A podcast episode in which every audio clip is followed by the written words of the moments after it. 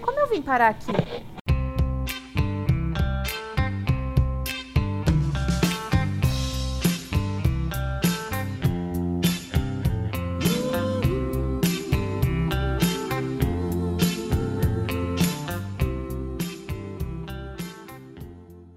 Olá, eu sou a Thaís Rocha e eu tenho que voltar para terapia urgente. Oi, eu sou a Caroline Medeiros e eu percebi recentemente que às vezes eu faltava na terapia para poupar o meu psicólogo de lidar com meus problemas. Eu sou um gênio. É o Sim. cúmulo. Oi, meu nome é João Henrique e a faculdade acabou com a minha sanidade mental. Ai, meu Deus. Oi, eu me chamo Jussara e ao contrário do que pensam, eu não leio mentes, inclusive adoraria, pois facilitaria demais o meu trabalho. Aê! Bem-vindos os nossos convidados, os primeiros convidados do podcast. Hoje a gente vai falar sobre saúde mental, sobre o Setembro Amarelo, é, sobre a importância da psicoterapia e um pouquinho para nós quebrarmos um pouco dos tabus da terapia. E esse é o Como Eu Vim Parar Aqui.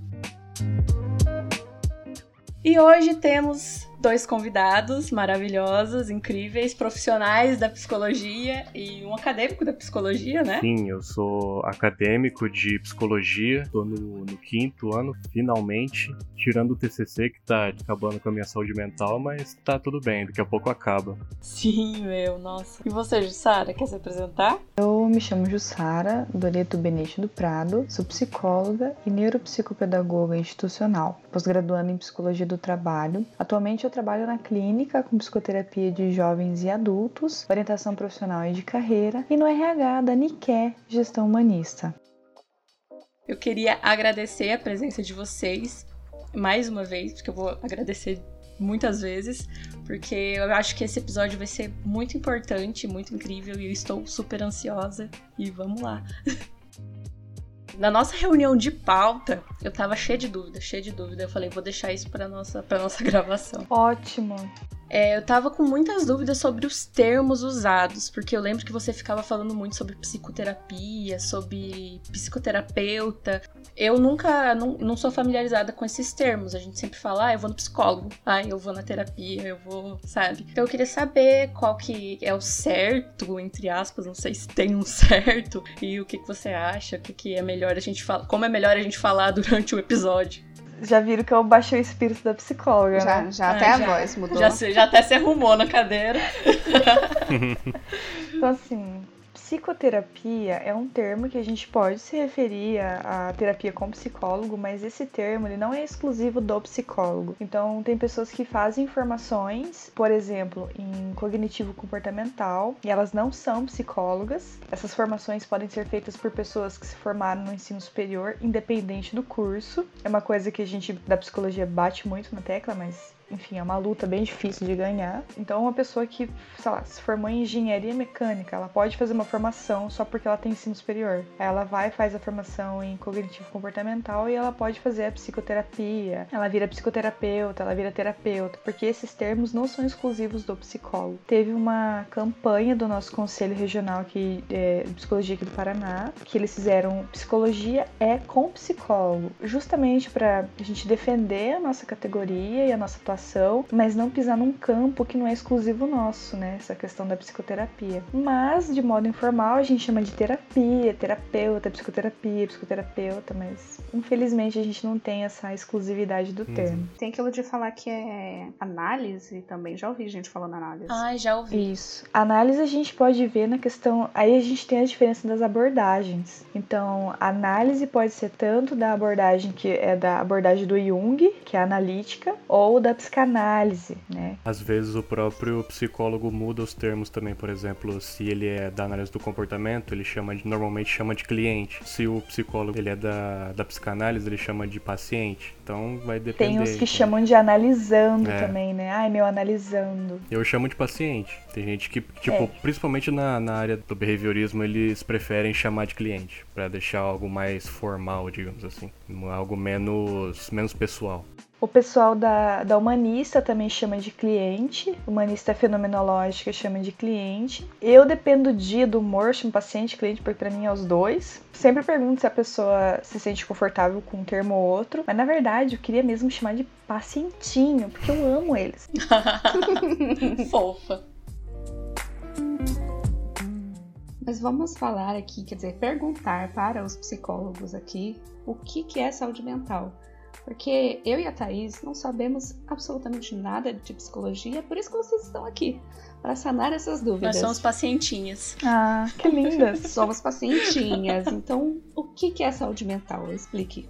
A pessoa ela tá saudável mentalmente quando ela consegue resolver os seus próprios problemas sem surtar, digamos assim falando num, num, termo mais, mais esdrúxulo, os problemas eles aparecem na vida, né? Então, né, quase sempre. A pessoa que ela não tem uma, uma saúde mental muito bem desenvolvida, é, ela tem maiores chances, não, não é um... Na psicologia nada é certo, assim, nunca é certeza, mas ela tem chances de ter é, sintomas, por exemplo, depressão, ansiedade, toque também. Jussara, me ajuda, por favor. Ajuda. Então, na psicologia tudo depende e as pessoas odeiam quando eu falo isso.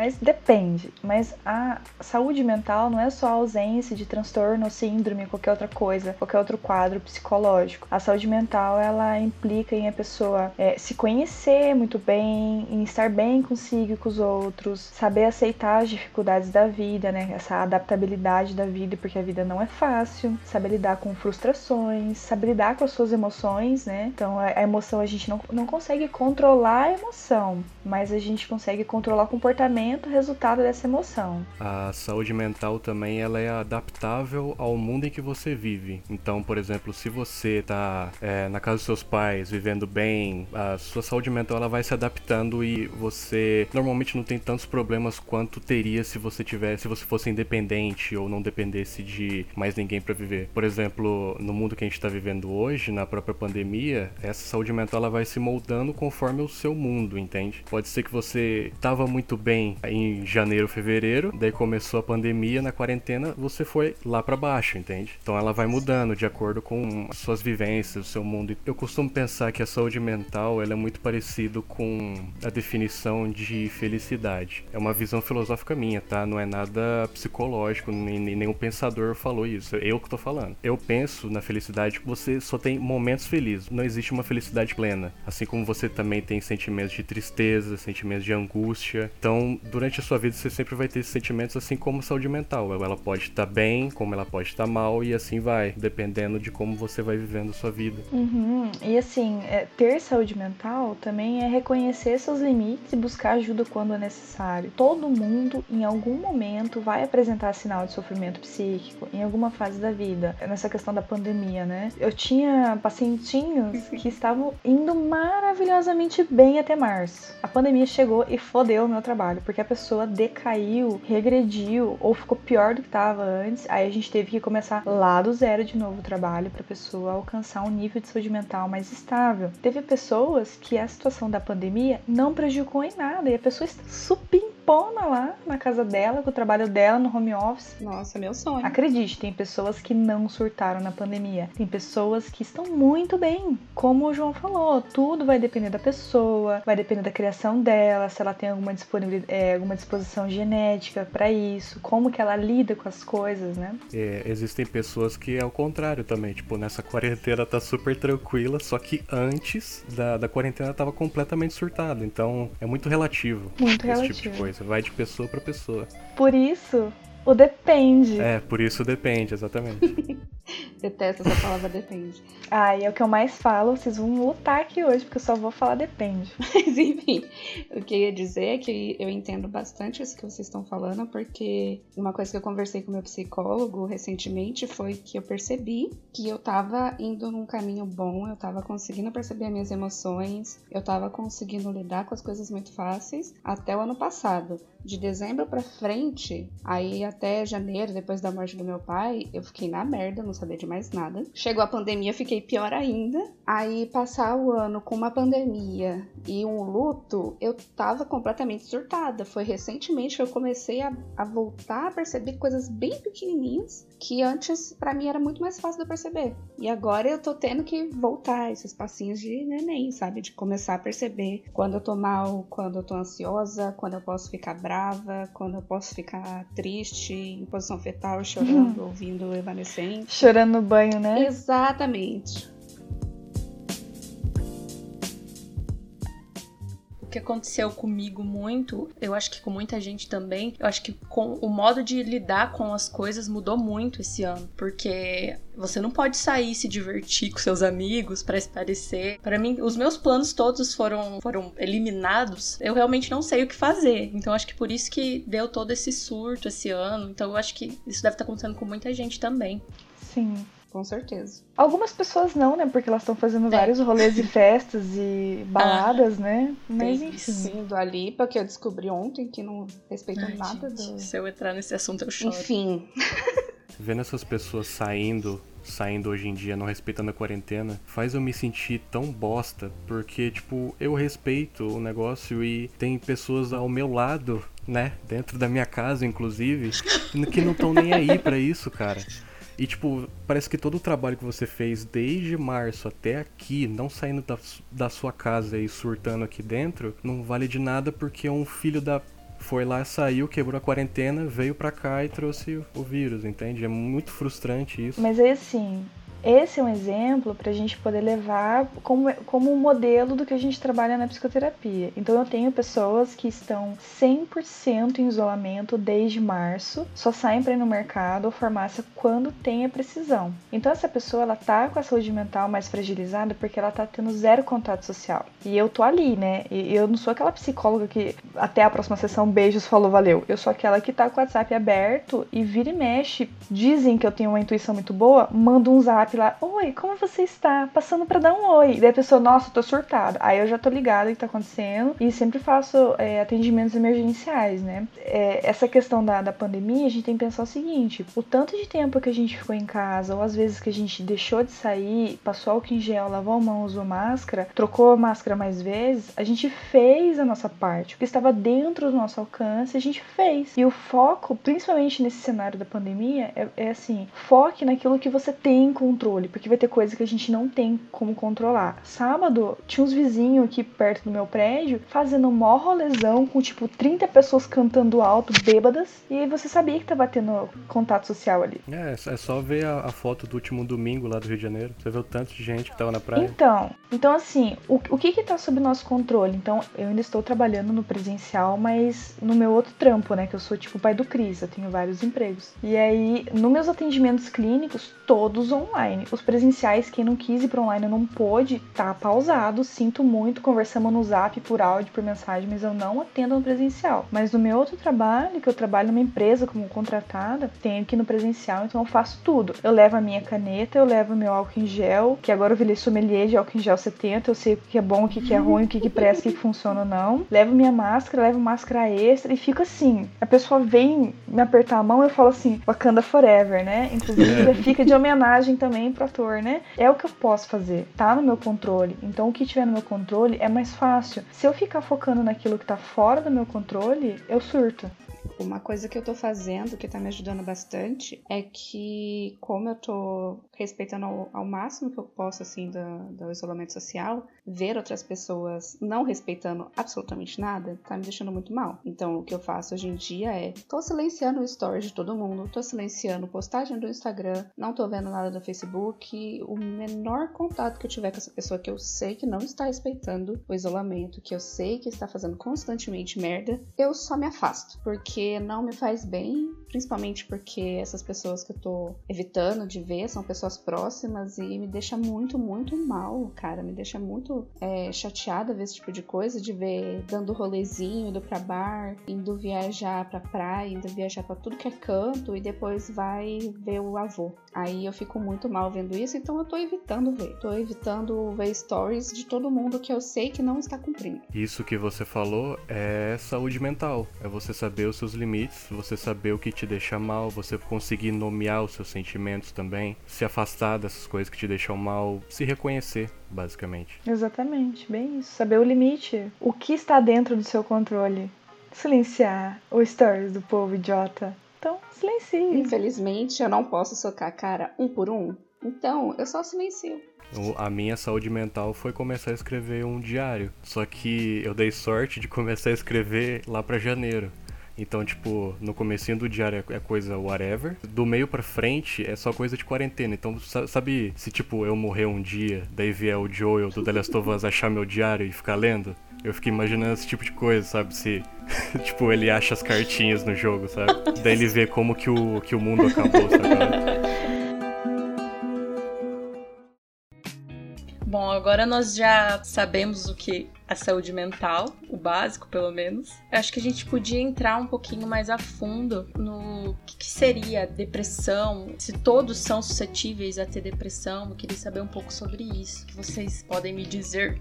Bom, eu não vou citar os sintomas, porque senão pode ter pessoas que vão se autodiagnosticar já tem pessoa que faz isso, né? Joga no Google e já se diagnostica, daí além de depressão aparece que é câncer também, né? Porque tudo que você joga no Google dá câncer. Assim, a depressão, ela é um transtorno do humor, onde a pessoa, ela tá com humor depressivo, e aí tem níveis. O nível mais leve, é moderado e um nível grave. E tem pessoas que vivem numa boa na sociedade, trabalham, estudam, estando em qualquer um desses níveis, e tem pessoas que não conseguem. Então, uma das coisas que a gente vai levar em consideração para o diagnóstico diagnóstico da depressão, principalmente no seu nível, é se ele está atrapalhando a vida da pessoa, na vida do trabalho, porque o trabalho faz muito parte da vida da pessoa, né? Se ela tá indo pro trabalho, então um dos primeiros sintomas é não tá conseguindo mais ir trabalhar, não tá conseguindo mais ir pra faculdade, pra escola, ou estudar o que estava estudando, não consegue mais sair com os amigos. É, tem pessoas que nem levantam da cama para tomar banho mais. Tem vários níveis, vários,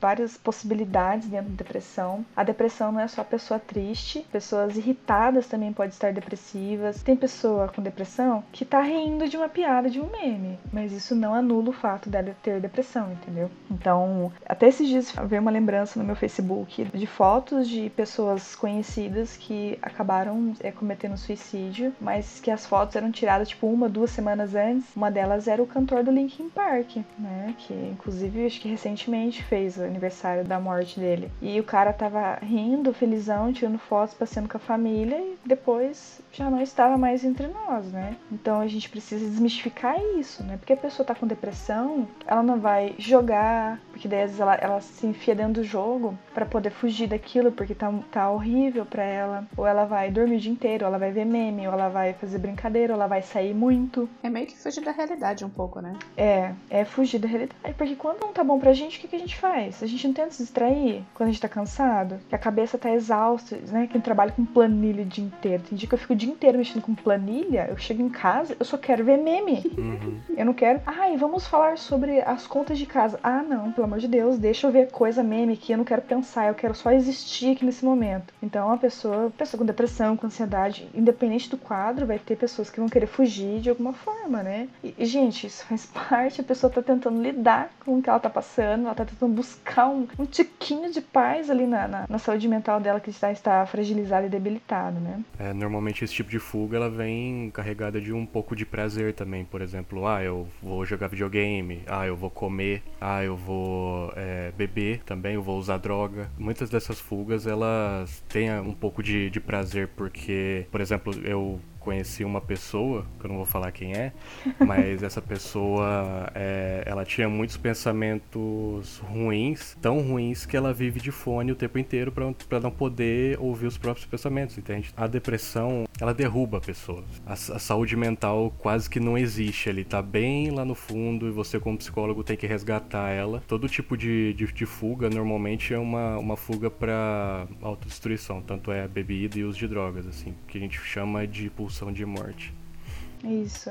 Essa pulsão de morte é, uma, é um conceito dentro da psicanálise para os interessados em jogar no Google. É bem interessante. É bem bom, inclusive.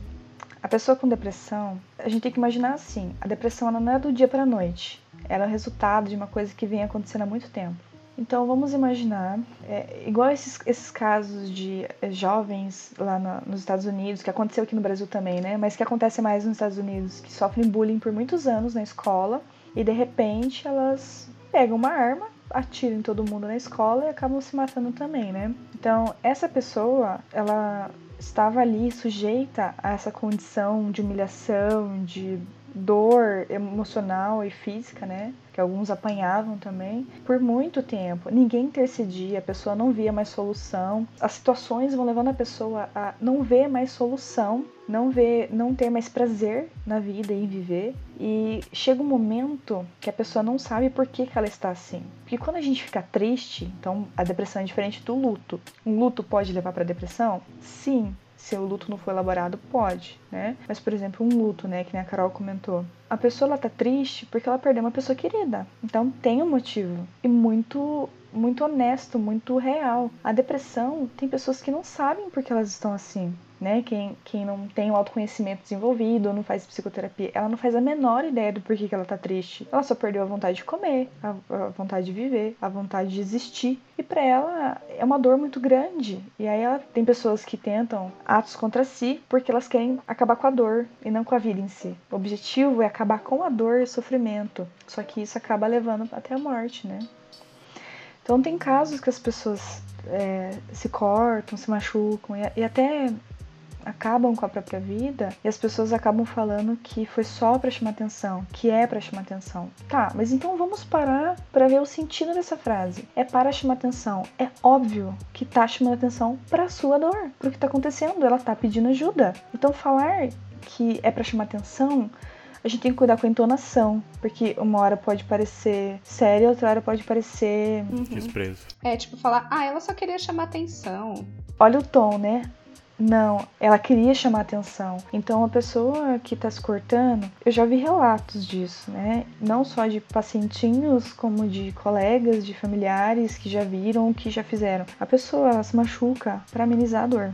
Então ela tá chamando atenção de alguma forma porque algum algo ali dentro dela sente, deseja ou sabe que alguém vai ver, que alguém vai descobrir. E eu fico muito pé da minha cara quando uma pessoa acaba se matando e aí vem os familiares. Ai, porque não falou que tava mal? Porque não me chamou, não pediu ajuda? Mas eu tenho assim 95% de certeza que aquela pessoa pediu ajuda em algum momento e ela foi tida como aquele amigo chato, aquela pessoa tóxica, aquela aquele sobrinho, neto, filho, primo mimado às vezes é tão sutil a forma que ela pede ajuda que a outra pessoa pode não perceber, mesmo depois que aconteceu uma fatalidade de, da pessoa se matar. Só que ela pediu ajuda, ela falou, ela tentou. É bem isso. E é muito sutil. Só que pra pessoa que tá passando por isso, aquilo é como se fosse um grito. E assim, a gente também não pode. Aqui a, questão não é culpabilizar alguém. Eu não estou. Eu jamais vou culpabilizar a pessoa que tem alguma coisa, depressão, ou tenta contra si, mas também não quero culpabilizar a família, porque é um tabu na nossa sociedade falar sobre saúde mental, né? Então, por isso que eu estou sempre aberta para quem chama para falar sobre, porque a gente tem que desmistificar isso logo. Então, é um tabu falar sobre a saúde mental. Então, as famílias não falam, os pais não têm nenhuma orientação de quando prestar atenção ou quando chamar o filho para conversar ou quando acionar um profissional. Então, às vezes o filho, sei lá, gente, Exemplo, filho chega em casa desanimado e daí conta que zoaram ele na escola. Aí os pais não fazem nada, os pais nem conversam com ele para saber como ele se sentiu. Ou tipo, ah, isso é normal, na minha época, na minha época acontecia isso, isso, aquilo outro, aquilo outro. Tá, meu amor, meu anjo, foi na sua época você está aqui, porque de alguma forma você foi criado para criar resiliência para isso, mas nem todo mundo tem isso. E não é só de criação, é de da própria personalidade da pessoa, porque ela é muito, nós somos somos únicos, nós temos uma unicidade, então é, todo mundo é único, por mais que a gente tenha coisas semelhantes. Então não é garantia de que aquela criança que chegou mal da escola porque sofreu bullying, que ela vai conseguir levar isso na boa. E quantos de nós não sofreram bullying que até hoje reverbera na cabeça ali, né? Uhum. As caras de cada um aqui foram ótimas. Queria que fosse um vídeo.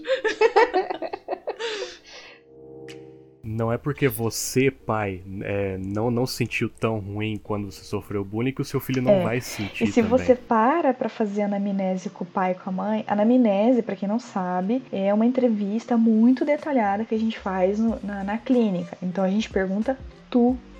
Tipo, uma anamnese mais ou menos tem sete páginas no mínimo. Então são sete páginas de perguntas pra mais, né? A gente pergunta sobre tudo. Vai fazer uma anamnese, a gente vai fazer com o pai é, do adolescente, da criança, a gente tem que perguntar como é que foi a gestação, se o filho foi desejado ou não, porque tudo isso influencia nas relações, na forma da criança se perceber se sentir amado ou não. Então nem você vai perguntar, aí fala da gravidez, aí o pai ou a mãe acaba indo um pouquinho mais antes e traz coisas da infância dele. E aí você vê, gente, como que a pessoa me fala que ela está bem, ela não está bem. Ela tem uma bagagem gigantesca dela, que ela está deixando o filho puxar sozinho, né? Então projeta muito, né? A gente projeta, projetar é quando a gente vê coisas nossas nos outros, mas a gente, tipo assim, senta em cima do rabo e vê o do outro, entendeu? Então eu vou sentar em cima do meu rabo aqui e vou falar do seu, porque você, nossa, Carolina com esse cabelo colorido, ela acha que o quê? Que ela vai conseguir um emprego decente algum dia?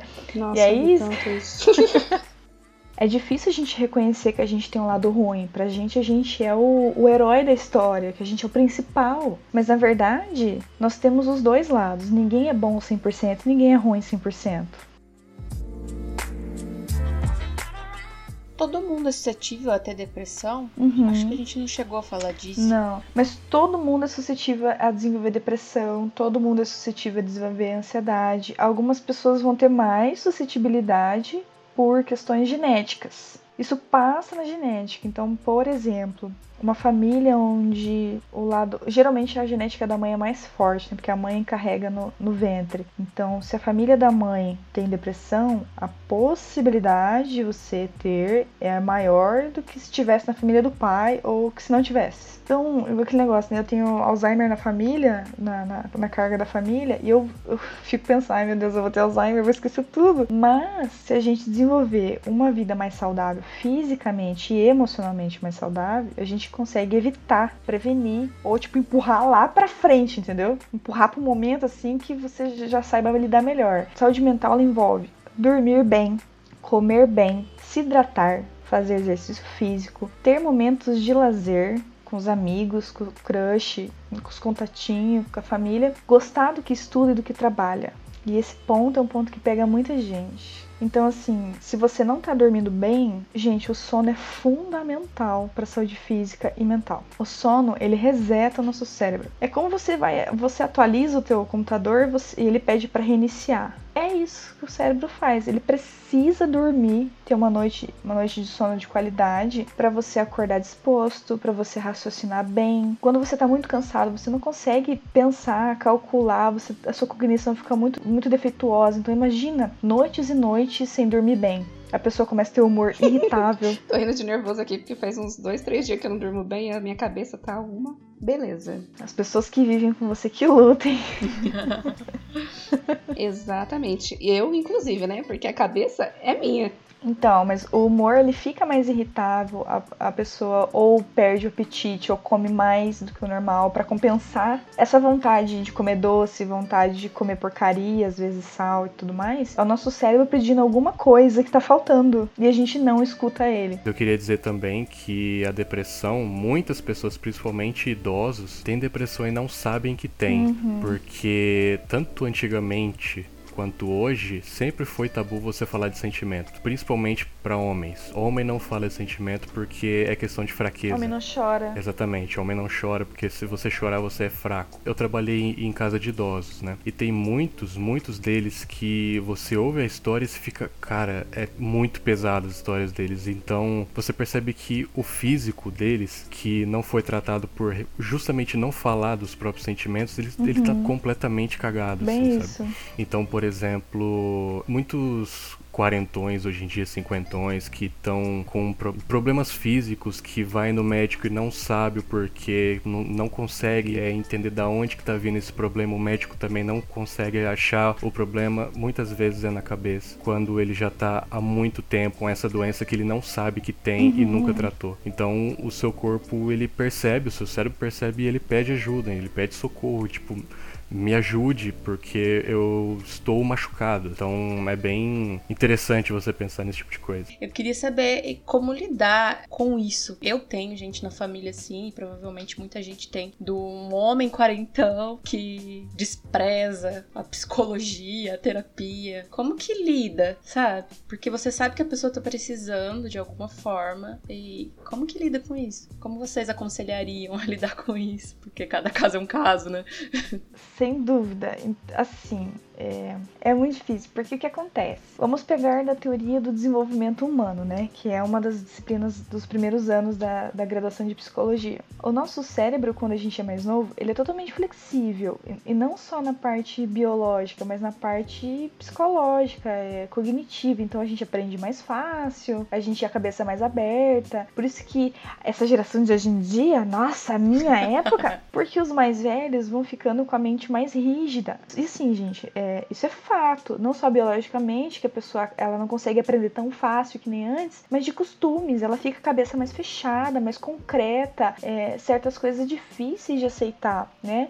E até hoje eu não entendo como que a minha avó super me apoiava, com, quer dizer, né? Ela falava, Jussarinho do céu, teu pai vai te matar. Com os piercing, tatuagem de cabelo colorido. Mas ela tava ali, ela tava me ajudando a pintar o cabelo. Ela me ajudava a passar pomada em tatuagem que eu não alcançava, né, nas costas. Ela tava ali. Meu pai, o dia que viu o meu transversal na orelha, ele rodou a baiana. só que fazia sete dias que eu tinha colocado e ele não tinha reparado ainda, entendeu? Ah, deixa eu fazer um parênteses. A minha mãe, ela sempre me apoiou em fazer tatuagem, piercing, tudo. Só que ela sempre falava que ela queria estar presente junto comigo para ver esse momento. Aí, eu morei por um tempo com meu pai quando meus pais estavam separados. E aí eu falei, ah, eu acho que eu vou colocar um piercing, pai. O que, que você acha? Meu pai falou, se você colocar um piercing, você não tem mais pai. O que, que eu fiz? No dia seguinte, eu fui e coloquei um piercing. E eu não falei. Afrontosa. que maldita. fui, coloquei um piercing. Não, não, o pior foi que eu não falei para ele que eu fui colocar o piercing, eu fui com uma prima minha. E eu fiquei esperando até ele perceber. Ele não percebeu que eu tinha piercing. Até que uma semana depois eu falei, pai, você reparou alguma coisa diferente em mim? Daí ele, foi, filha, você cortou o cabelo, fez alguma coisa? Aí eu fiz assim, ó. Ele nem tinha nada na cara. Tava perguntando onde que era Aí... esse piercing. Era no pé, né? O piercing. Aí ele olhou com uma cara, tipo, de meu Deus, que decepção essa menina. Aí eu perguntei, com toda a cara de pau: O que, você achou, pai? Tão bonitinho, né? A mãe gostou. Meu pai só ficou em silêncio. Só que assim, ele, né, aquela urucubaca de pai e mãe, deu super certo. Porque mesmo eu cuidando super bem, apareceu uma feridinha por dentro. Eu já achei que meu nariz ia cair, eu tirei o piercing.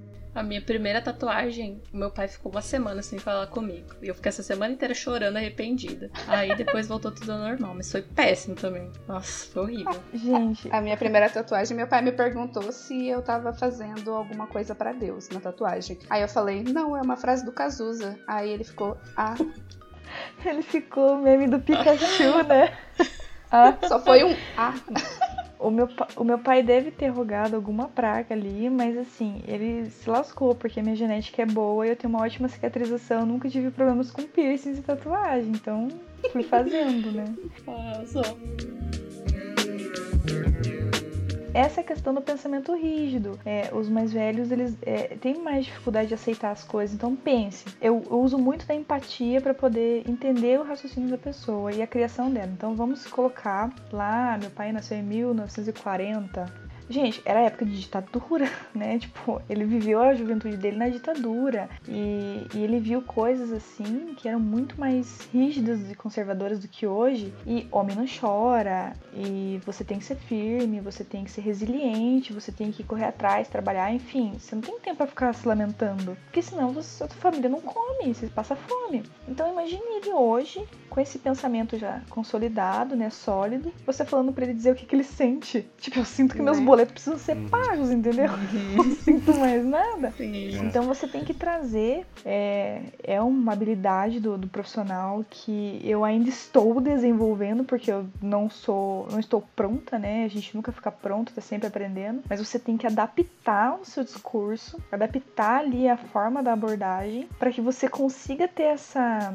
essa ligação com a pessoa, né? A gente chama de rapport, né? Que é esse, essa ligação com a pessoa onde a pessoa confia em você e sinta-se confortável para ficar para falar coisas mais íntimas, para daí ela ir soltando. Porque se você chegar na lata e tipo, ai, me fala como você sente, o que, que você sonhou, eu não sei o que, a relação com a tua mãe, a pessoa vai mandar você a merda, porque ela tá em outra geração, não vai adiantar. E ela vai se fechar muito mais e vai ser muito mais difícil você tentar acessar de novo.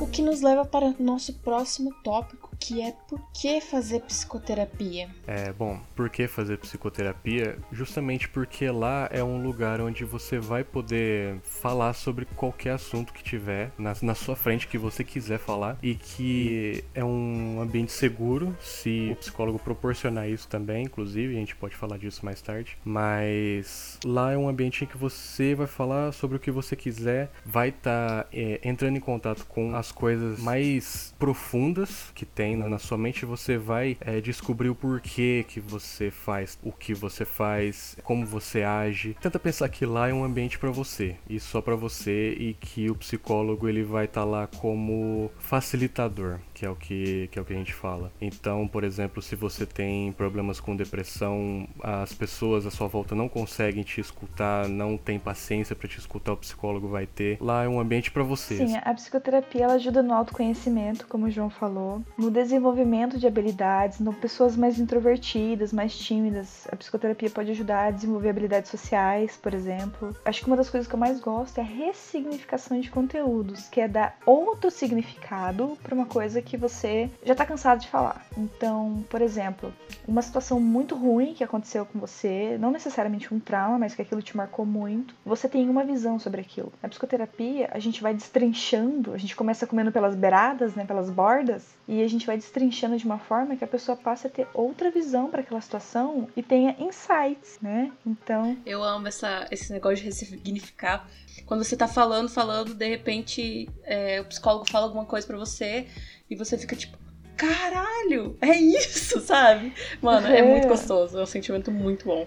E assim, quando você, você pega um ritmo da terapia, você acaba tendo insight sozinho, porque a ideia da psicoterapia é desenvolver a pessoa para independência e aí ela ter alta, né, entre aspas, mas quando precisar ela voltar, mas nesse meio tempo ela se virando sozinha, né, com os conteúdos dela. E, e eu até comentei com vocês no dia da reunião da pauta, né, um dia eu tava gravando um vídeo e no meio da gravação do vídeo tive um insight sobre todas as psicólogas minhas serem parecidas com a minha mãe. Foi uma coisa que anos de terapia não tinha me ligado ainda. E no vídeo que eu ia postar na rede social, eu me liguei disso. Assim, Jesus, eu preciso avisar minha psicóloga disso.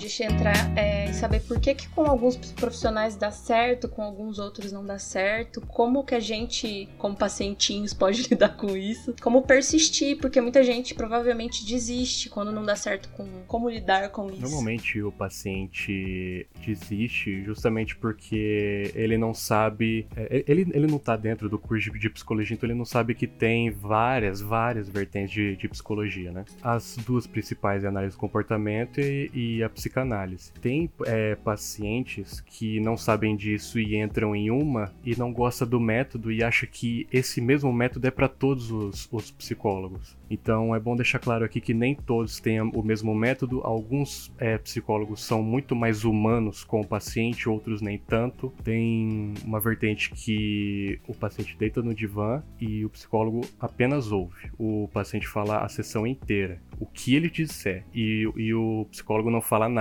Tem gente que abomina isso e que não, não vai conseguir se tratar com isso. Então é importante é, deixar claro também que para quem está ouvindo, procurar mais profissionais em que você consiga se identificar e que você consiga se sentir confortável na terapia dele, no setting dele, da forma que o psicólogo se comunica com você, se você consegue se comunicar de uma forma boa com ele, que não te fira de alguma forma, que não te deixe desconfortável. Então é importante ir testando. Deixa eu perguntar uma coisa, o que é setting que você falou aí no meio? Eu não sei. Setting é tudo que tá dentro da clínica. É você, a, como a clínica é arrumada, como o paciente se porta, como que tá as cadeiras, a distância da cadeira, tudo isso dentro da clínica é o setting. Para fora da, da clínica não é o setting, entende? Eu vou dar uma de quem bate palma pro sol ainda. O setting é a forma da relação também, não é só.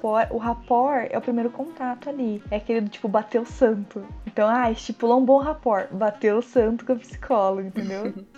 E o setting é a pessoa ela se sentir extremamente confortável e fluir o negócio. Então pode ser na sala da clínica escola, pode ser num leito de hospital, pode ser na escola, pode ser numa sala dentro da empresa, né? Porque o psicólogo ele pode atuar em várias áreas, né? Em vários locais, com várias vertentes. Então o setting ele é mais do que palpável, né? Bem como o João falou, ele vai além da forma que a sala está colocada. Por exemplo, né, o psicólogo coloca a caixinha de lenço num lugar. Já aconteceu, eu vi isso acontecendo, eu fiquei chocada. A caixinha de lenço estava de um jeito, daí o paciente A usou, chorou lá as pitangas, aí beleza, deixou em outro lugar. Aí o próximo chegou, nossa, você mudou alguma coisa aqui na sala, tá diferente. Hum, meu Deus! Era merda da caixinha de lenço que o outro trocou de lugar e eu nem tchum, porque eu tava prestando atenção no que ele tava falando, entendeu? Entendeu? Tem paciente também, normalmente o que tem toque, se você deixa ele a caixinha torta, ele vai lá e mexe. Arruma.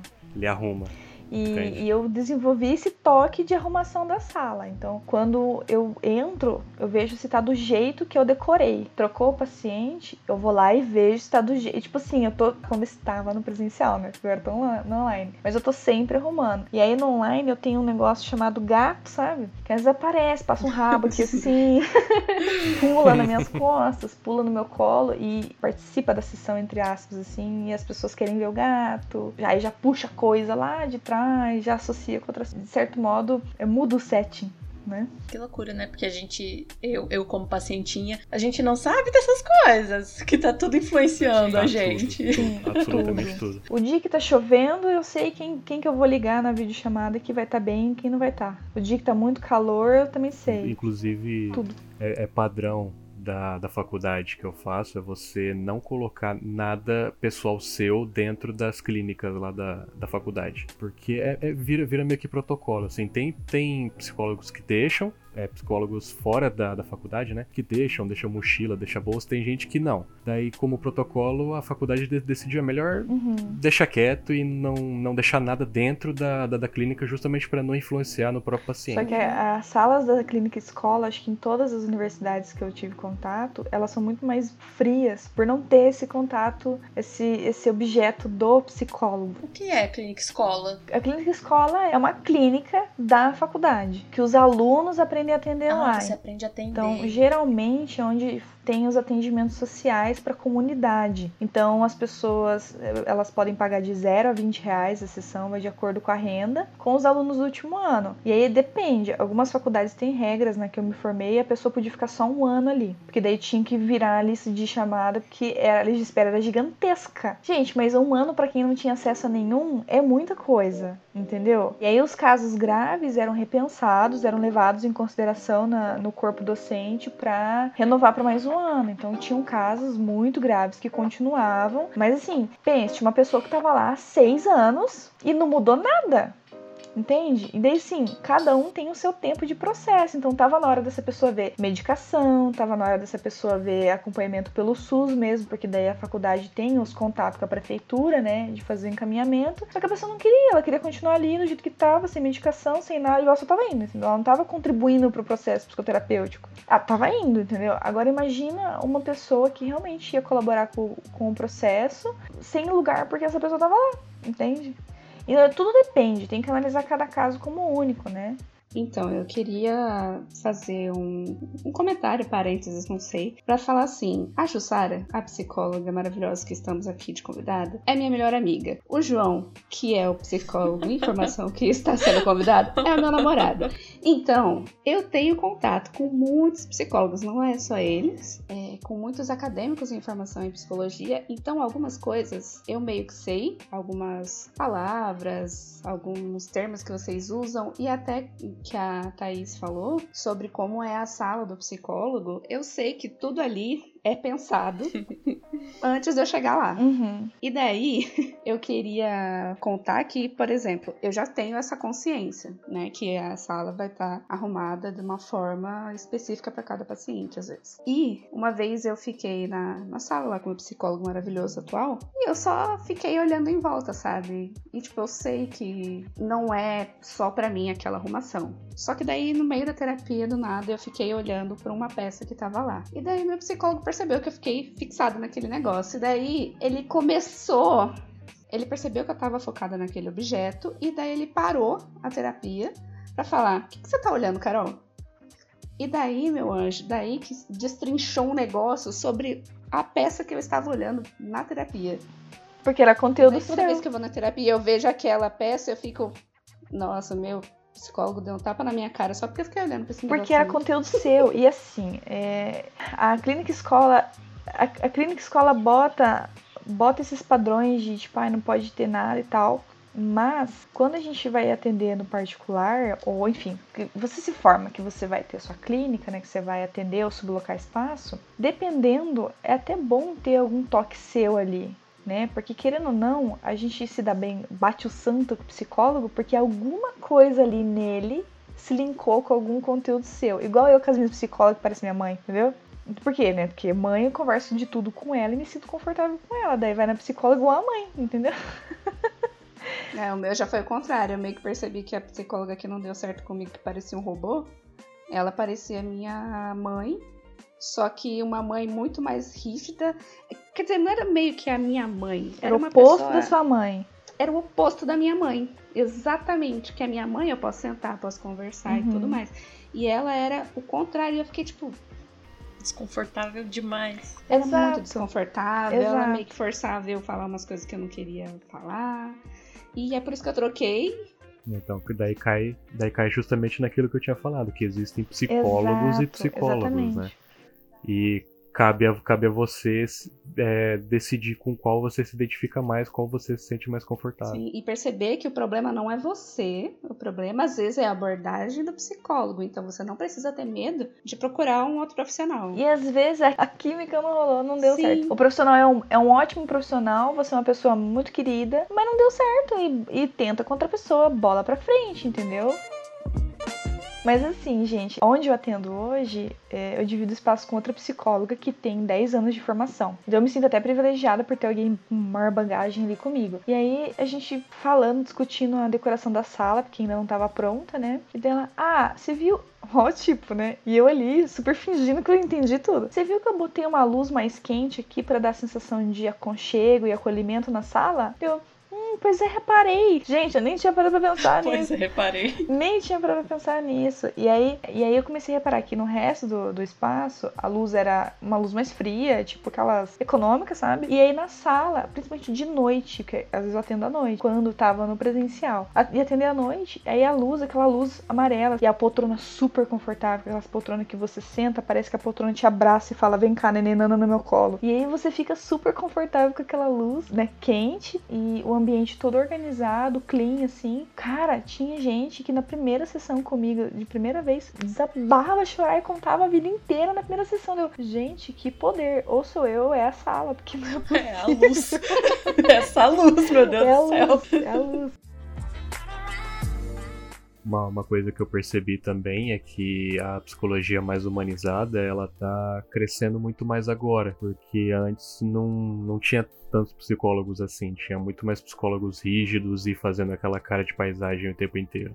Principalmente a questão do, do Winnicott também, né, que ele deixa a clínica mais humanizada, eu acho muito interessante isso da, da teoria Uhum. dele, que, por exemplo, dormir, por exemplo, ou, ou, ou o paciente dormindo e ele ali do ladinho, só esperando, deixando o paciente dormir. Tem psicólogos que não deixariam, entende? Então depende muito. Eu percebi esse negócio de, da diferença de abordagem em psicólogos porque eu fui em quatro. A primeira que eu fui foi uma psicóloga que era da faculdade mesmo que eu tava. Era esse tratamento mais humanizado. A gente conversava, ela já me explicou desde o começo que ela não poderia tratar nada que fosse muito pessoal, porque ela era contratada da faculdade, ela tava ali para me ajudar em problemas da faculdade. E aí depois eu fui tentar entrar em contato com ela para fazer terapia com ela fora da faculdade, só que acabou que não deu muito certo, ela tava grávida e depois eu não consegui contato. Mas dava muito certo, ela me ajudou muito na faculdade, ajudou bastante nas minhas crises e surtos. Aí depois dela eu fui tentar um atendimento social na Catedral de Apucarana, que também tem atendimento social lá, e foi a psicóloga toda robozinho, que não deu certo para mim. Só fui em uma sessão com ela, vi que já não ia dar certo, o santo não bateu, nem voltei. Eu avisei que não ia voltar, avisei que não deu muito certo, porque eu sei que é meio chato só sumir. A terceira psicóloga, eu fiz tratamento com ela por um tempo, que era essa que era o oposto da minha mãe e que era muito robozinho também.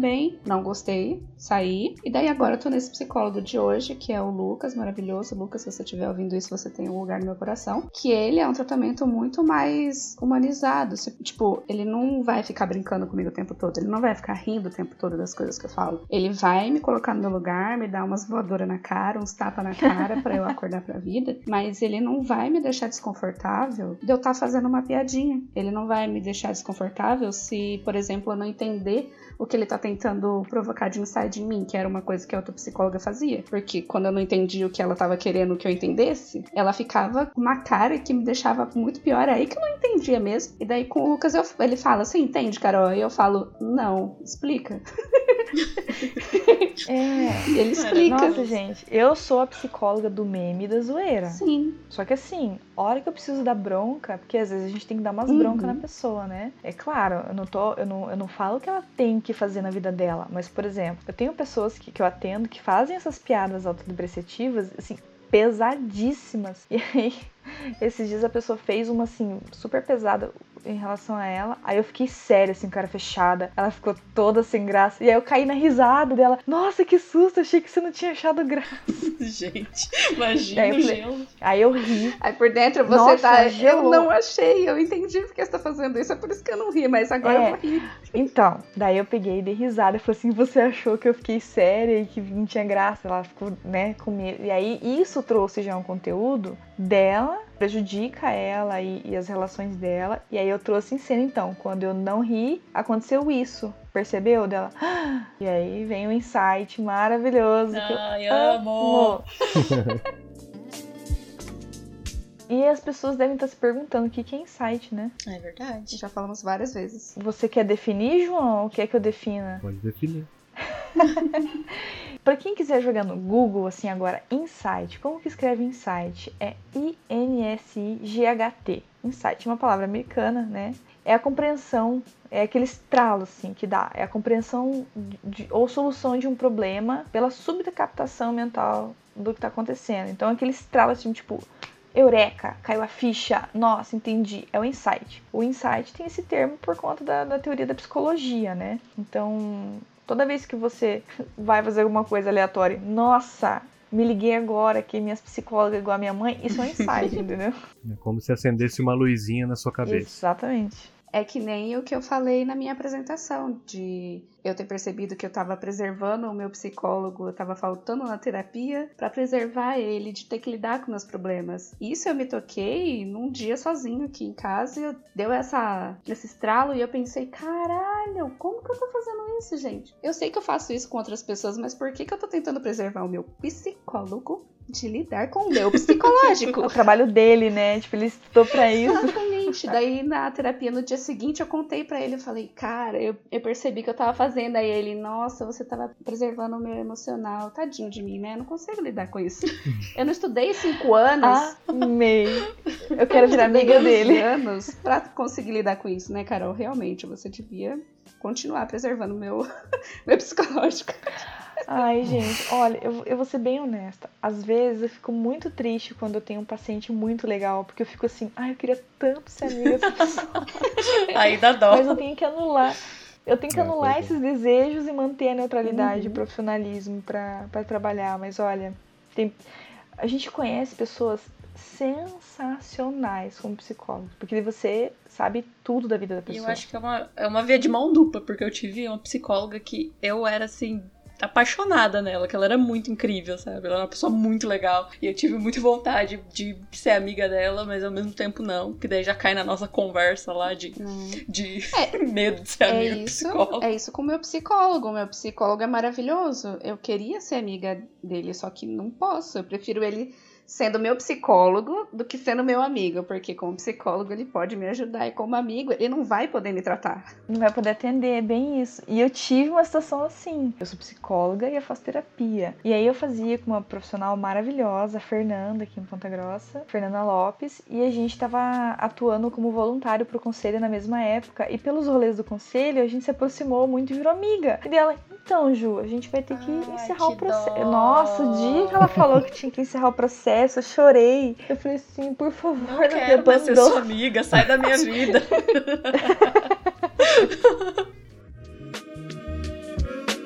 No episódio anterior a esse, a gente falou sobre amizade tóxica. E eu vi que a gente conversou um pouquinho aqui. Eu e a Carol, a gente conversou sobre como ser a amiga com essa amizade tóxica. E agora a gente. É, acho que a gente tem que refletir um pouco sobre como lidar para só não abandonar essas amizades, sabe? Ou. Uhum. É, igual a gente até conversou antes na reunião de. Tem gente que consegue lidar, tem gente que não consegue. Tem gente que destrói a própria saúde mental tentando ajudar o amigo, sabe? Então, é, como lidar com alguém que provavelmente pode ter algum problema na saúde mental ali? É uma linha muito tênue, porque assim, ao mesmo tempo que eu tenho amigas e amigos que têm ou tiveram depressão e fizeram esse papel de amigo chato que ninguém consegue lidar, eu tenho amigas e amigos que são extremamente tóxicos, mas porque estão mal, mas a pessoa não aceita nem a pau que você ajude ela de alguma forma. Então eu acho que o primeiro ponto a deixar bem claro é que independente de quem você seja, o que você faça da sua vida, o que te aconteceu, você está suscetível a ficar mal e você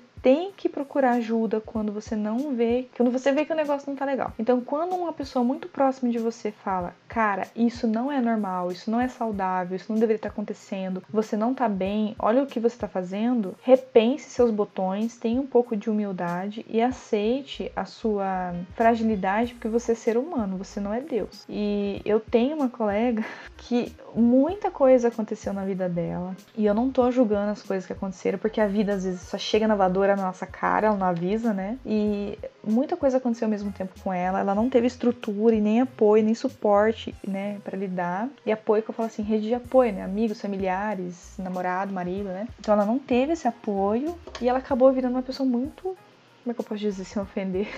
Muito amargurada. Então, ela é uma pessoa que diz coisas muito más para as pessoas, coisas assim da pessoa chorar, sabe? De, de, magoar mesmo. Só que eu tenho as duas visões: a de amiga que escuta a merda dela e a de profissional que vê e fala: Cara, como que você não vê que, tipo, olha o que tá acontecendo com você, olha o que você tá fazendo com a sua vida, com a sua saúde mental. Eu já indiquei psicoterapia, eu já indiquei profissionais, ela mentiu que foi, não foi. Sabe aquela pessoa que ela faz um negócio achando que tá te enganando, mas ela tá enganando a si mesma. Eu acho que isso linka bastante com o episódio passado, do que a gente falou, que às vezes vale a pena você parar e conversar com um amigo e falar que ele não tá bem, que ele deveria ir uhum. atrás de ajuda, fazer terapia, é, se cuidar. E quando esse amigo não vai, não aceita de jeito nenhum e só fica. Aí você lava a mão. Exatamente. Aí você tem que saber que você, o desgaste emocional que você teve, o desgaste psicológico que você teve, não tá sendo recompensado ali, entre aspas, gigantescas, com a pessoa percebendo que ela tá fazendo mal para ela e pros outros e ir atrás de um tratamento, é a hora do let it go.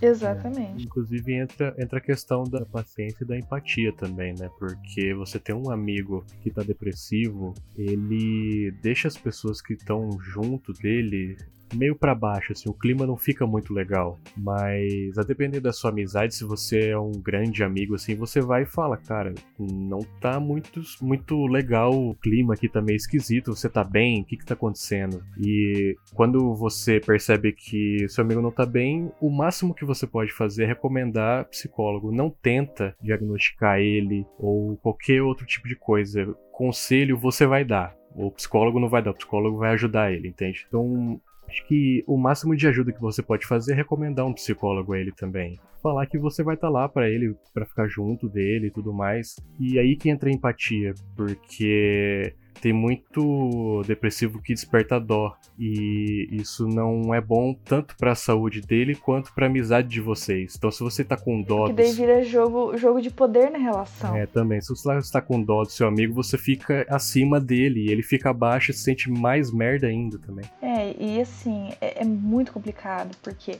a gente tem, tem que lembrar que a gente não é super-herói e a pessoa não é perfeita. Então tem os dois extremos, né? Então você fez o possível, que estava dentro do seu alcance enquanto amigo ou amiga. Mas aí tem que vir um movimento da outra pessoa também. Se a pessoa ela não escuta, ela não, não tem interesse, aí let it go, como a Carol falou. Mas assim, é uma amizade que você ainda considera muito a ponto de você dar um let it go, mas ficar atento para voltar? É, então fica ali de escanteio, né? Deixa a pessoa de ladinho ali lidando a vida dela, a hora que ela se ligar, você volta. É uma pessoa que, tipo, você cogitou, ah, não vale a pena, acho que não, no meu caso, não teve jeito, né, a pau, tive que dar um let it go forever, dá um let it go forever. E aí, assim, é uma pessoa que eu encontro em rolê e, e eu finjo que eu trato com respeito, com educação, eu escuto, converso, falo das coisas aleatórias que tem no rolê, mas não me apeteço mais, porque eu já fiz tudo que eu podia e eu não sou, eu não sou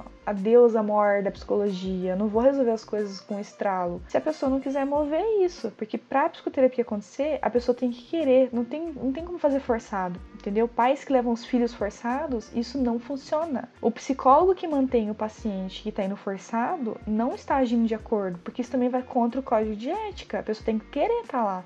Uma coisa que eu ia falar é como pessoa que já teve que lidar com amigos com problemas psicológicos, com depressão e tudo mais, um problema que eu tinha era de absorver muito o problema da pessoa, conversar, tentar ajudar, dar dicas e perceber que a pessoa estava pouco se fudendo pro problema dela e estava jogando esse problema todo para mim e achando que a nossa conversa ali de amigo, uma conversa de bar, é fazer terapia, é o remédio, é a cura. Não é. Conversar com um amigo é super importante, mas não é a mesma coisa que você ir na, com um psicólogo. Não é. Esse, esse tipo de coisa que você falou agora é importante você também impor limites, porque você tem uma amizade em que a pessoa, o seu amigo tá mal, seu amigo vai depositando em você e você é ali, né? Tipo, tá lá só por ele e só ele fala. É, é bom ressaltar também que é importante você falar, você verbalizar. Cara, eu tô percebendo que você não tá muito bem. Você quer conversar sobre isso? Você quer que eu te recomende alguém para conversar, um psicólogo, no caso, para conversar? Porque o não falado, ele é perigoso principalmente para quem é depressivo, porque você percebe a pessoa mal, você não fala e pode ser tarde demais também. Olha, já aconteceu comigo de eu ter que puxar a orelha de alguém e eu tava com medo de falar. E aí o que que eu fiz? Eu fui e expliquei mais ou menos. Agora eu não sei se ela tá falando de outra pessoa ou se ela tá falando de mim, porque ela já fez isso comigo várias vezes. amor. eu estava falando do João. Ah, obrigado.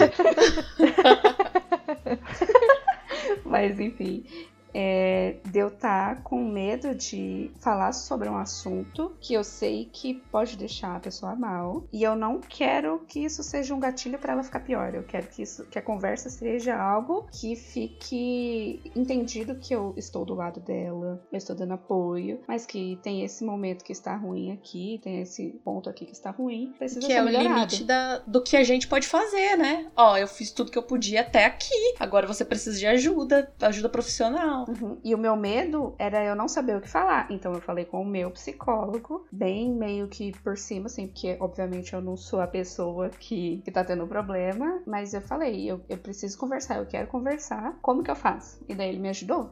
É, e assim, é a forma que você vai falar, né? Então, primeiro deixar claro que a pessoa não é uma pessoa ruim, mas que ela não está bem, porque o verbo ser e estar são totalmente diferentes, né? O estar passa e o ser é essência, ele é. E já abri isso, né? Eu já fui honesta com as amigas, algumas me ouviram. Eu já fui essa amiga. Tipo, a gente não tá. A gente não tem como fugir disso. Eu já fui essa amiga e teve uma situação muito pesada num rolê que, tipo, a, as duas amigas que estavam presentes falaram assim: cara, isso não é normal e elas, claro, zero tato, né? Vá se tratar. maluca!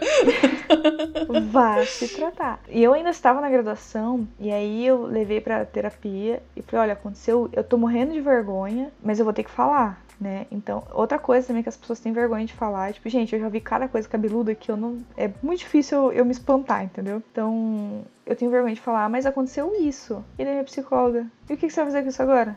Então. É, pois olha, eu não Me ajuda, eu tô falando pra você, né?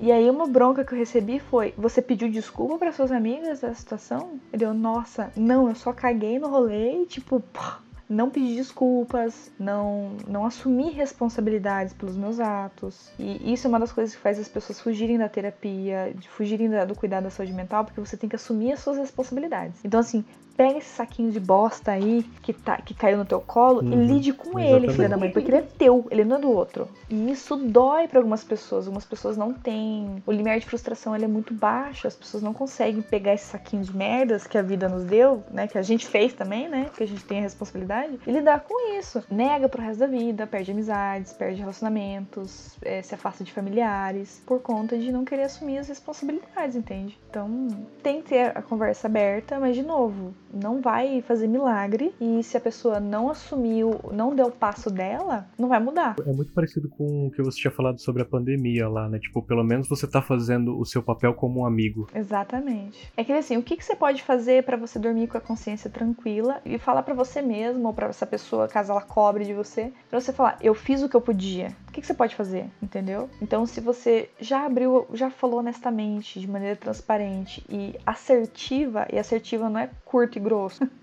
é de uma maneira delicada, empática, que você consiga falar o que você quer falar sem ofender ou magoar. Se você fez isso, se você foi com a pessoa no psicólogo, se você passou contato de profissional, enfim, se você fez tudo que você podia fazer, você vai fazer mais o quê? Você vai amarrar essa pessoa num, num, num aquelas bolas de ferro e deixar ela na frente do psicólogo pro psicólogo tratar ela à força também? Não tem A como. vontade dá.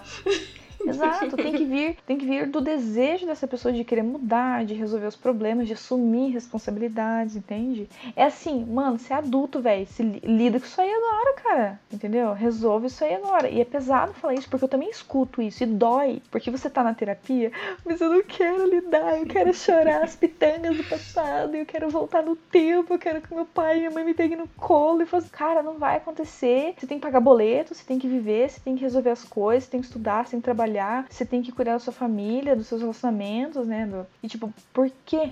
Entendeu? Por que, que você se prende numa coisa que ou não tem solução do jeito que a gente quer, porque a solução que a gente quer é voltar no tempo, ou não tem como deixar isso embaixo do tapete por muito tempo, porque uma hora estoura. Então a gente vai ter que lidar com essa merda E vai no lidar. momento. Seja E cedo, vai lidar, porque vai seja vir. tarde. É o mesmo esquema que eu tinha falado dos velhinhos. Querendo ou não, vai bater na Vai porta, lidar. né? Vai vir. Vai bater e não, não duvide disso, porque bate. É igual aquele, eu sei que vocês fizeram no verão Volta. passado. É. Volta. Tudo volta. É que nem eu posso falar de experiência própria com coisas que eu não estou conseguindo lidar e não estou querendo lidar. E o que, que aí acontece? Meu corpinho, meu amor, aparece um monte de mancha, aparece um monte de pereba que coça, que tá manchando meu corpo inteiro. Por quê? Eu sei que isso é psicossomático, eu sei que isso é porque eu não estou lidando com o que eu deveria lidar. Uhum. É o somatizar, né? Pra você ver que mesmo tendo a consciência, às Uhum. vezes a gente tenta Ah, dibrar, eu- né? Imagina quem não Tipo, tem a consciência. eu vou fingir que eu não estou vendo isso, né? Vou fingir que está tudo normal. Amiga, amiga, eu tô há meses com essas perebas coçando na- no meu corpo. Você acha que eu tô indo lidar com isso? Bem aos E pouquinhos. aí a Carol falou o total objetivo da terapia, que é tornar o inconsciente consciente. Aí só falta a parte de eu lidar. Nossa, João, você brilhou agora. Parabéns. Ele, ele fez, ele fez a voltinha certinho. Fechou certinho. Drop the mic. Isso, esse é o raciocínio do psicólogo. Ele pega todas as falas desconcertadas e des- e desordenadas e ele faz aquela Sim. costura cirúrgica. Da raiva. Tá virando o olho. Não, né? é que eu tô pensando naquele negócio que eu falei, da, daquela, daquele objeto na terapia que meu psicólogo viu que eu fiquei olhando e daí ele foi jogando na minha cara tudo. Em relação às abordagens dos psicólogos, são várias, algumas que são mais conhecidas, outras menos, né? Eu já passei por uma psicóloga que era da psicanálise E eu amo a teoria da psicanálise e gostaria muito de fazer formação na psicanálise. Só que ser uma psicanalítica como eles fazem, eu não conseguiria, porque eles ficam quietos e ouvem e não entrosam com a pessoa. E os que eu atendo odiariam isso e eu, como paciente, odeio isso. Eu gosto que a pessoa converse comigo. Eu também, sou assim. Então manda abraço. Né? E aí eu já fui com uma da Gestalt e agora eu tô indo numa do psicodrama que ela me faz encenar. Nossa, no começo eu ficava muito puta com isso, porque eu odeio teatro. Tipo, eu encenar, eu odeio eu sempre fugi de fazer teatro na escola. Daí, tipo, é, porque a fulana falou assim pra mim, você acredita, Giane? porque eu também faço terapia, gente, também sou ser humano. Aí ela pega e fala assim: vamos pegar essa almofada e fingir que é a fulana. Como que você falaria para essa fulana? Aí outrora ela fala: então essa almofada é a Jussara e você é a fulana. O que que funcionaria para você ouvir enquanto fulana? Ou o que que a Jussara gostaria de ouvir da fulana? E eu não sei que, que magia negra, claro que não é magia negra, né? Psicologia. Que, ela, que faz o negócio e eu nossa, gente, não acredito. Olha, aí tem os insights, aí eu tenho outras, outras visões, eu ressignifico as coisas e vi que funcionavam para mim. E eu sempre achei que eu só ia me encaixar na psicanálise. Aí vem as pessoas que pesquisam a abordagem do psicólogo antes ou só vão num psicólogo de abordagem, sei lá, da TCC, que é a teoria da, da cognitiva comportamental, né? Gente, nada contra o TCC, tem vários, vários conceitos que eu falo, utilizo nas empresas, né? Mas a pessoa pessoa que se prepara e stalkeia o profissional e pesquisa tudo antes, o que, que me parece? Quando você vai fazer um trabalho de apresentação no colégio, na faculdade, você não se prepara, não estuda para você não cair ou não falar errado ou não passar vergonha? Quando você estuda o profissional antes de ir pela primeira vez, me parece muito que você tá erguendo uma muralha ali para ele não te acessar, entendeu? Então é o medo do outro te acessar. É claro então que uma abordagem vai ser mais confortável, porque provavelmente essa que não funciona com você, porque dele não vai te acessar, então você vai continuar indo nisso. Mas isso tudo é resistência. Tem que ir sem conhecer o profissional assim. Claro, tem que pesquisar referência, se o profissional é bom ou não, se alguém indica ou não, ok. Mas não vai stalkear ele na rede social antes da terapia. Eu sei que stalkeiam as minhas redes sociais, mas antes da primeira sessão, eu espero que não, entendeu? Tem pessoas que me stalkeiam e justamente por me verem do jeito que eu sou vão. Mas se for pra stalkear para se preparar antes, tipo, ai, tem que saber que abordagem que é, porque eu não vou em ninguém da humanista, eu não vou em ninguém da não sei o que lá. Tipo, gente, às vezes é uma abordagem que super vai funcionar com você e você não faz a menor ideia porque você nunca foi. Porque você se preparou, botou um muro gigantesco lá da, do Game of Thrones na sua frente e entre você e o profissional e nunca vai funcionar, caramba. Drop the mic.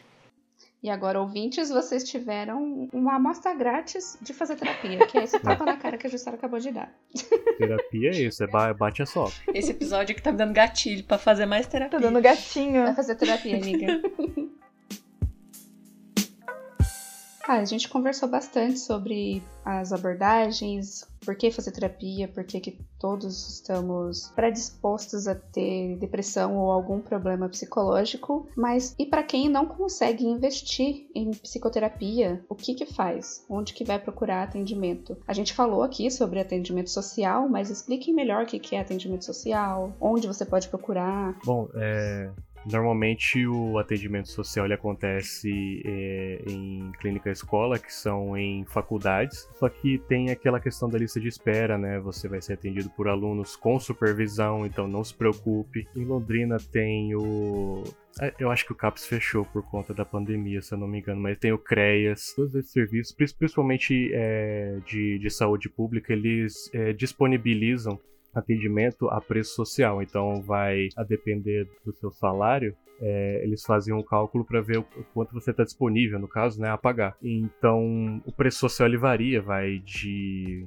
5, 10, 15 reais para cima e tudo mais. Não se assuste é, achando que a, a, questão de, de você ter, ser atendido por saúde pública ela é menos confiável ou menos de menos qualidade, porque eu conheço vários profissionais que são excelentes que trabalham nessas áreas e eu vejo que ela ainda é vista com muito preconceito em relação às outras pessoas justamente por ser de políticas públicas, então já vem com esse preconceito, assim, de que nada do governo funciona, entende? E tem aquele problema de que também as pessoas não têm informação de que existe esse atendimento social, que tem atendimento no SUS, que tem atendimento nas faculdades. Toda faculdade de psicologia tem uma clínica para atender, não tem? Tem que ter. Algumas têm a modalidade do atendimento individual e algumas têm modalidade do atendimento em grupo. Vai depender do foco. E algumas podem fazer tudo, né? Quando eu tava na, na clínica escola, eu atendia no individual, eu fiz grupo de terapia de adolescentes com RPG e fiz grupos de cuidadores de pessoas com Alzheimer. Então eu atuei nessas modalidades. Os grupos é legal, é legal porque em duas horas ou uma hora e meia você pode atender mais pessoas junto. Então, dependendo do tema que você consiga trabalhar bem no grupo, você tá tirando, sei lá, 10 pessoas da lista de espera. E é muito Eu legal. Acho importante isso. falar isso que o João falou sobre o preconceito que tem com, com essas como que fala? Políticas de saúde pública. Com essas políticas de saúde pública, porque eu, eu acho que eu mesma já tive, quando eu comecei a, a, procurar psicólogo e tal, eu já tive esse preconceito também, por isso que é bom falar, porque realmente é uma coisa que acontece. E aí eu fui procurar mesmo atendimento no SUS, e foi uma coisa muito incrível, assim, que me fez muito bem, sabe? E muito acessível, foi muito rápido para mim, para conseguir a vaga. Toda semana ali tinha, então foi muito tranquilo. Eu acho que que é bom a gente desmistificar isso, porque foi muito bom para mim, acredito que, que possa ser bom para quem tá precisando e que não tem condição de Sim. conseguir. Eu já conheci pessoas que fizeram atendimento no SUS e que, nossa, são apaixonadas pelo, pela profissional, que, que amaram o, tratamento que recebeu, elogiam pra caramba, porque não é porque é atendimento no SUS, que, que, nem o João falou, que é de menor qualidade. A psicóloga que eu falei que eu amava ela, que queria ser amiga, ela é do uhum. SUS, sabe? Então foi, tipo, muito incrível mesmo, foi muito bom para mim. Uhum. Então eu aconselho bastante. Quem não tiver condição de pagar mesmo, vai na fé, que é ótimo. Inclusive, quem tem dificuldades em, em falar é, em terapia individual, tem vários de grupos também que, também que você pode pesquisar. É, tem temas diferenciados, como a Jussara falou, então alcoólatras anônimos. Eu conheci um grupo que era viciados em videogame, que era muito interessante, a maioria adolescente, é muito, muito gostoso de conversar com eles. É bem, bem da hora, assim. E tem, tem muitas possibilidades. O que não dá para fazer é desistir e pesquisar. Então, por exemplo, ai, digamos que a cidade está tendo um fluxo muito grande de procura e tem poucos profissionais na, na, pelo SUS, e aí você não conseguiu, a lista de espera está muito grande, de muito tempo. Digamos que não tem universidade na, de psicologia na cidade, daí não tem clínica escola. O que, que eu faço? Procure psicólogos da região, da cidade, e vai perguntando um por um se faz atendimento social. Porque o nosso código de ética não nos permite divulgar valor. A gente não pode fazer publicidade profissional marketing com valor. Isso a gente tem que tratar no individual com a pessoa, mesmo que seja pelo WhatsApp. Não posso fazer publicamente, eu não posso expor. Eu não posso falar aqui no podcast quanto que eu cobro por sessão, entendeu? Não posso. Por quê? Porque isso pode ser visto como pode acabar virando uma forma da pessoa se divulgar mais do que a outra. Porque obviamente o primeiro pensamento é vou no mais barato, entendeu? Mesmo que a diferença seja dois reais. Não pode. Então tem profissionais que fazem atendimento social eles divulgam só, faço atendimento social. Aí, como as pessoas não sabem o que é, elas não, não sabem que dá para rever a questão do valor, que é baseado na renda. E o atendimento social não é aquele de graça, não é que é 10, 20, 30, 40, 50 reais. O atendimento social é de acordo com a renda da pessoa. Então, tem pessoas que eu já atendi que elas não tinham renda e não tinham como investir na psicoterapia, e nestes casos eu fiz de modo gratuito. Tem pessoas que tiveram um valor outro ou outro valor para investir e aí eu fiz de acordo com a renda da pessoa. Só que nem todo psicólogo faz atendimento social e quem faz tem poucas vagas, porque não tem como a gente viver do consultório só fazendo atendimento social, porque daí não paga o aluguel, perde a sala, não tem como atender. Agora com atendimento online, isso facilita muito, porque tipo, eu posso atender na minha casa, não gasto transporte, não gasto marmita porque eu tô na minha casa, não gasto luz, internet de outro espaço e nem aluguel porque eu tô na minha casa, né? Eu faço a minha a gestão financeira para o que vier da clínica ajudar a pagar a luz e internet, mas o custo é muito baixo, né? Muito mais baixo do que um espaço. É por isso que tá tendo mais atendimento por causa do, da pandemia, porque eu vi que tinha muito, muito profissional falando de atendimento online. E daí eu fiquei pensando se não seria que daria prejuízo para vocês, digamos assim, de estar tá fazendo esse atendimento. Então, agora eu vou cutucar os profissionais da psicologia. Aquelas né, que gostam de criar o caos. Alguns seres humanos só gostam de ver o circo pegando fogo. Então, tinha muitos profissionais. É, a gente tem legislação, pelo menos pelo Conselho Regional de Psicologia. É, o federal ele passa né, para o federal que fica em Brasília, que cuida de todos os outros conselhos, e os regionais são de cada estado. Quando o Paraná, a nossa sede fica em Curitiba, a gente tem subsede em Maringá, Foz, Cascavel, e eu não sei se tem Londrina. São quatro subsedes, mas eu não lembro onde é que tem. Mas é nessas cidades aí que eu falei, mais alguma que eu esqueci. Mas tem no site lá do conselho. Então tem a legislação de atendimento online, e antes você tinha que ter um site próprio, era muita burocracia e muita gente acabava não indo para atendimento online. Ou tinha que se cadastrar num site já pronto nessas coisas. Só que, por exemplo, o site cobrava 50% do seu atendimento. Ah, tá. Bacana. Enfim, mudou a legislação e aí a gente pode atender por conta, a gente só precisa se cadastrar no EPSI, que é o, o site de cadastro de profissionais que fazem atendimento por. É, como é que chama? Por internet, ou, ou, por computador, por celular, por telefone. Você pode fazer atendimento por telefone também. Você tem que fazer esse cadastro e o cadastro tem que estar aprovado. Por conta da pandemia, que a galera não tinha como fazer no presencial, inclusive os que criticavam o atendimento online porque falavam que não era a mesma coisa e que não funcionava, eles tiveram que correr para o online e o conselho liberou de, da pessoa pelo menos fazer o cadastro e ir atendendo antes de vir a resposta, sabe? Porque quando eu me cadastrei em 2000 e final de 2018 para 2019, eu tive que esperar a resposta para daí começar a atender online. Com a pandemia, eles liberaram para atender apenas tendo mandado o cadastro, para esperar a resposta já atendendo, entendeu? Então, quem descia lendo online, nossa, o que eu tive de profissional que me criticou quando eu fui atender online e agora tá no online também. Que delícia. Não tá, não tá escrito, né? E assim, tem casos que não dá para fazer online, que são os casos mais graves, tipo pessoa com a depressão muito grave ou suicida. Por quê?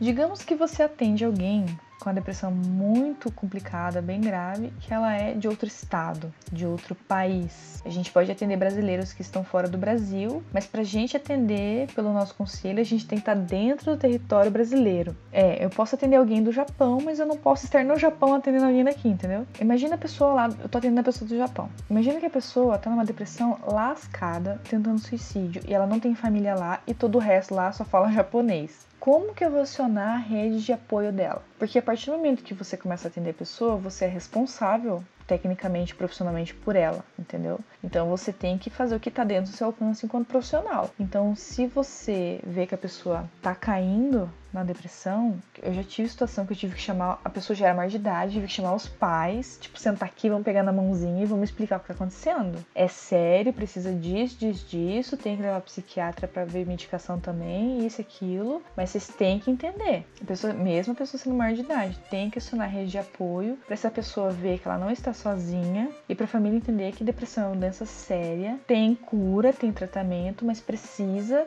tá ali em cima cuidando e trabalhando, entende? Mas atendimento online quando é quando não é casos graves assim, né? Nossa, super de boas. Eu tô fazendo agora online caminha, eu atendo os meus, os que não puderam ir para online é porque é muita gente da família em casa, daí não tem espaço de privacidade, ou porque não gostam, mas os que estão fazendo estão adorando. Tem uns que abre a chamada, eles colocam um fundo diferente toda vez, sabe? na, na tela assim e a gente vai, vai levando, sabe? É muito da postura do profissional dele se posicionar, porque alguns abrem a câmera não sabem nem dar play no negócio. é, porque não serve. É aquele negócio assim, tipo, ah, não, não me quer, não quero mais uhum. também, né? Não sabe usar, não, não presta.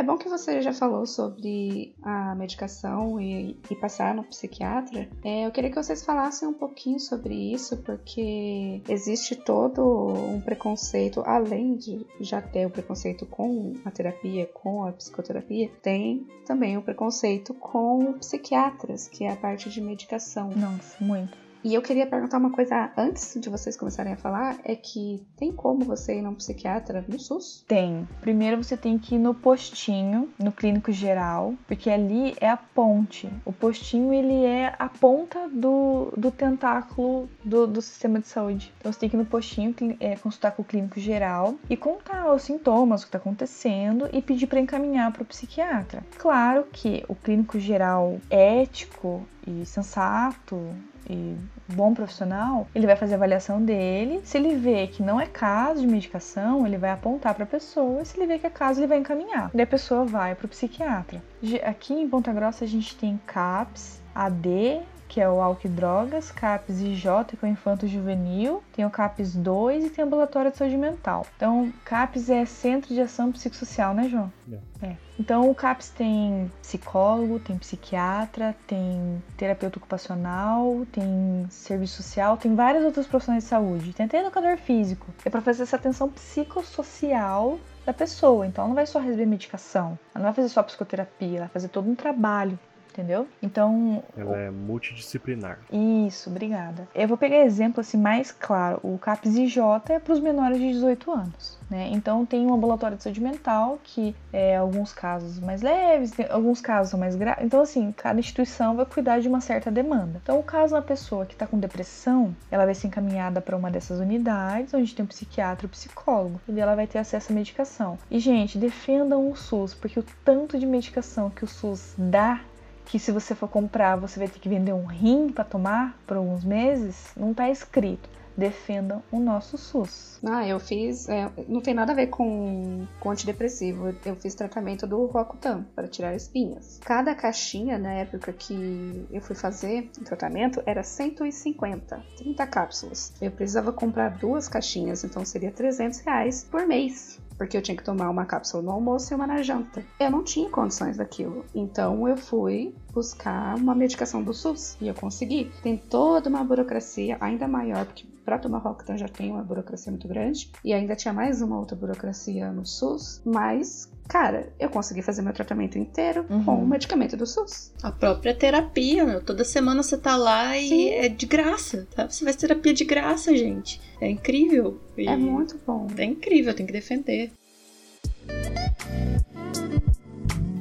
É importante ressaltar também que é de extrema importância você estar tá fazendo terapia em, em paralelo com o tomar remédios também. Porque o psicólogo, nesse, nesse sentido, ele vai te ajudar indicando um psiquiatra também, se ele tiver contato com algum. Ele vai te ajudar na, na questão dos, dos sintomas porque muitos remédios é, psicoterápicos eles viciam, eles acabam viciando. Esses remédios normalmente eles têm a função de baixar o sintoma que você está sentindo, principalmente questão de depressão, para você poder ficar melhor no mundo externo, no seu mundo interno, você resolve com a terapia. Então, ter esse paralelo entre você tomar o remédio com o psiquiatra e fazer a terapia junto é de grande importância, principalmente para quem tem depressão ou questões suicidas também. Sim, e assim, gente, é, a depressão ela vem, seja por questão biológica ou por questão da vida, a gente tem uma desregulação nos hormônios do cérebro e medicação é para tentar regular isso. Então, da mesma forma que a gente falou que tem vários psicólogos de vários tipos, abordagens, enfim, a gente tem vários tipos de medicação. Então, algumas medicações, elas têm fórmulas que vão funcionar em algumas pessoas e fórmulas que não vão funcionar em outras pessoas. Então,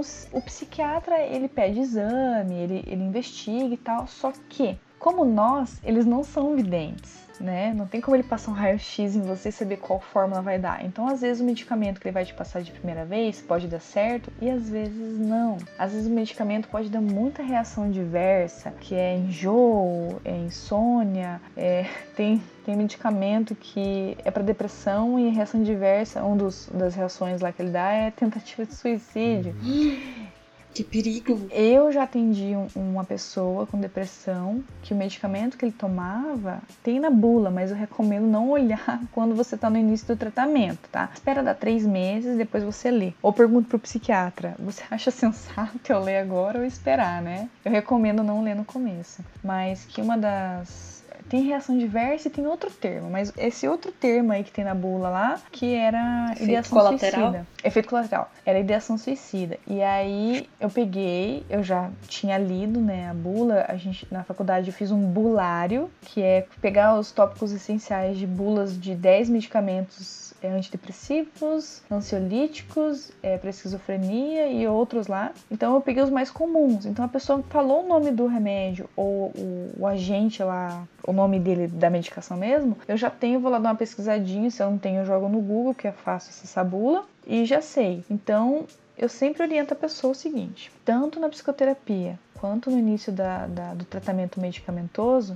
ao invés de melhorar, você pode piorar no começo. Isso pode acontecer, mas saiba que eu estou aqui, o, psi- o psiquiatra está com você e você tem sua rede de apoio. Então, se você vê que os sintomas estão piorando, você fale. Porque se você não falar, eu não leio o pensamento. Adoraria, inclusive, mas eu não leio, então você tem que falar. E aí, essa pessoa é, foi me comunicando, e, tipo, em 15 dias ela tava três vezes pior do que quando ela começou comigo. E aí, dá aquele nervoso, né? Meu Deus do céu, e agora o que, que eu vou fazer? Meu Deus do céu, alguém vai me denunciar. e aí, o que que, na, na dúvida do profissional de psicologia, a gente tem o conselho para recorrer, né? Mas eu conversei com essa pessoa e aí o ideal é a pessoa ficar no mínimo um mês que a medicação vai voltar a- ao normal e ela vai funcionar, ou se não funcionou essa forma. E aí essa pessoa ela era muito relutante em medicação. E ela queria parar, largar do nada. E, gente, não façam isso. Tem que ser gradativo. Tanto para começar quanto para terminar. Aí eu falei assim, por favor, vamos manter até o, dez, até o trigésimo dia. E aí a gente entra em contato com o psiquiatra e a gente, a gente fala isso pra ele. Então, num dia antes da consulta, a gente sentou os dois juntos e escreveu no papel tudo o que ele tinha que falar pro psiquiatra ou perguntar, Pra ele não esquecer na hora. Eu sempre faço isso, porque quando a gente vai no médico a gente não esquece as coisas que tem que falar. Então eu faço isso com os meus pacientinhos. Então vamos sentar aqui, vamos escrever tudo o que você quer perguntar e as dúvidas e, e os sintomas. Daí a pessoa vai lá e lê, ele falou que piorou e daí o psiquiatra trocou. Em oito dias com a nova medica- medicação, ele era outra pessoa. Dá um alívio. É, é- nossa, é uma coisa assim que, nossa, tira uma montanha das costas, sabe? E aí ver que essa medicação nova estava ajudando ele, ele deu aquele gás e aí ele se empenhava na psicoterapia, ele voltou a estudar, ele voltou a trabalhar, ele voltou a ter uma vida assim, sabe? Ele voltou a viver, entende? Mas assim, de novo, não dá pra parar por conta, porque pode dar efeito rebote. Você volta, mas pior do que antes você tomar o medicamento. Depois de toda essa conversa, toda essa discussão importantíssima que a gente teve com os nossos belíssimos convidados, a gente vai pro nosso quadro Jamais Saberemos. Dessa vez um pouquinho diferente, porque a gente não vai ler relatos, a gente pediu dessa vez para as pessoas mandarem pra gente dúvidas sobre terapia, sobre os profissionais da psicologia. E então a gente recebeu algumas e a gente vai discutir um pouquinho sobre isso. E esse é o Jamais Saberemos. Nossa primeira questão vai ser sobre tratamento de terapia. Foi- perguntaram assim: O tratamento por terapia tem fase final em algum momento? Depende. Lá vem ela com depende.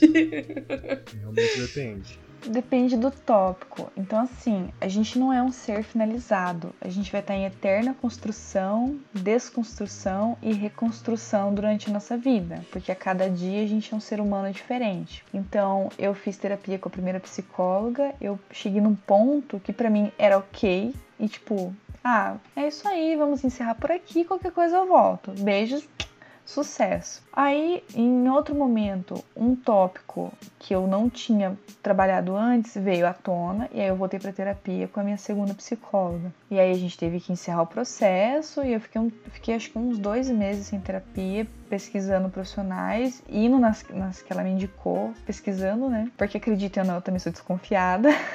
é, eu sou psicóloga, eu sou muito chata, né, pra, pra avaliar. E aí veio à tona um tópico que eu já tinha trabalhado com a primeira e achava que estava resolvidíssima. Só que não. E aí eu fui com essa terceira psicóloga trabalhar esse tema e, tipo, trabalhei e daí de repente veio de novo. E não é porque eu não trabalhei certo, ou porque o profissional não presta, ou porque eu não falei direito, mas porque para aquele momento eu dei um significado que ok. E agora eu preciso ressignificar nessa minha nova fase. E vai ressignificando até chegar no significado que não precisa mais que não vai te machucar mais, entendeu? Em vez de, vir, de ser aquela bagagem, aquela bagagem gigante de rodinha, vira só uma bagagem de mão que você carrega sem, sem ser um peso para você, entendeu? Teve uma pessoa que falou, mandou lá na caixa das perguntas no meu Instagram, e eu amei a situação, porque eu acho sensacional quando acontece isso. Claro que foi meio trágico, né? A pessoa respondeu assim: parei de ir no psicólogo porque ele era amigo do meu marido. E eu tinha falado mal do meu marido na sessão. Vi o psicólogo no bar e descobri que ele era amigo do marido. Sentou do lado assim, fingiu que não conhecia e nunca mais voltou pra terapia. Meu Deus do céu. Imagina! Gente, isso acontece da gente encontrar, e foi uma das perguntas que a gente fez né, nos, nos Instagrams.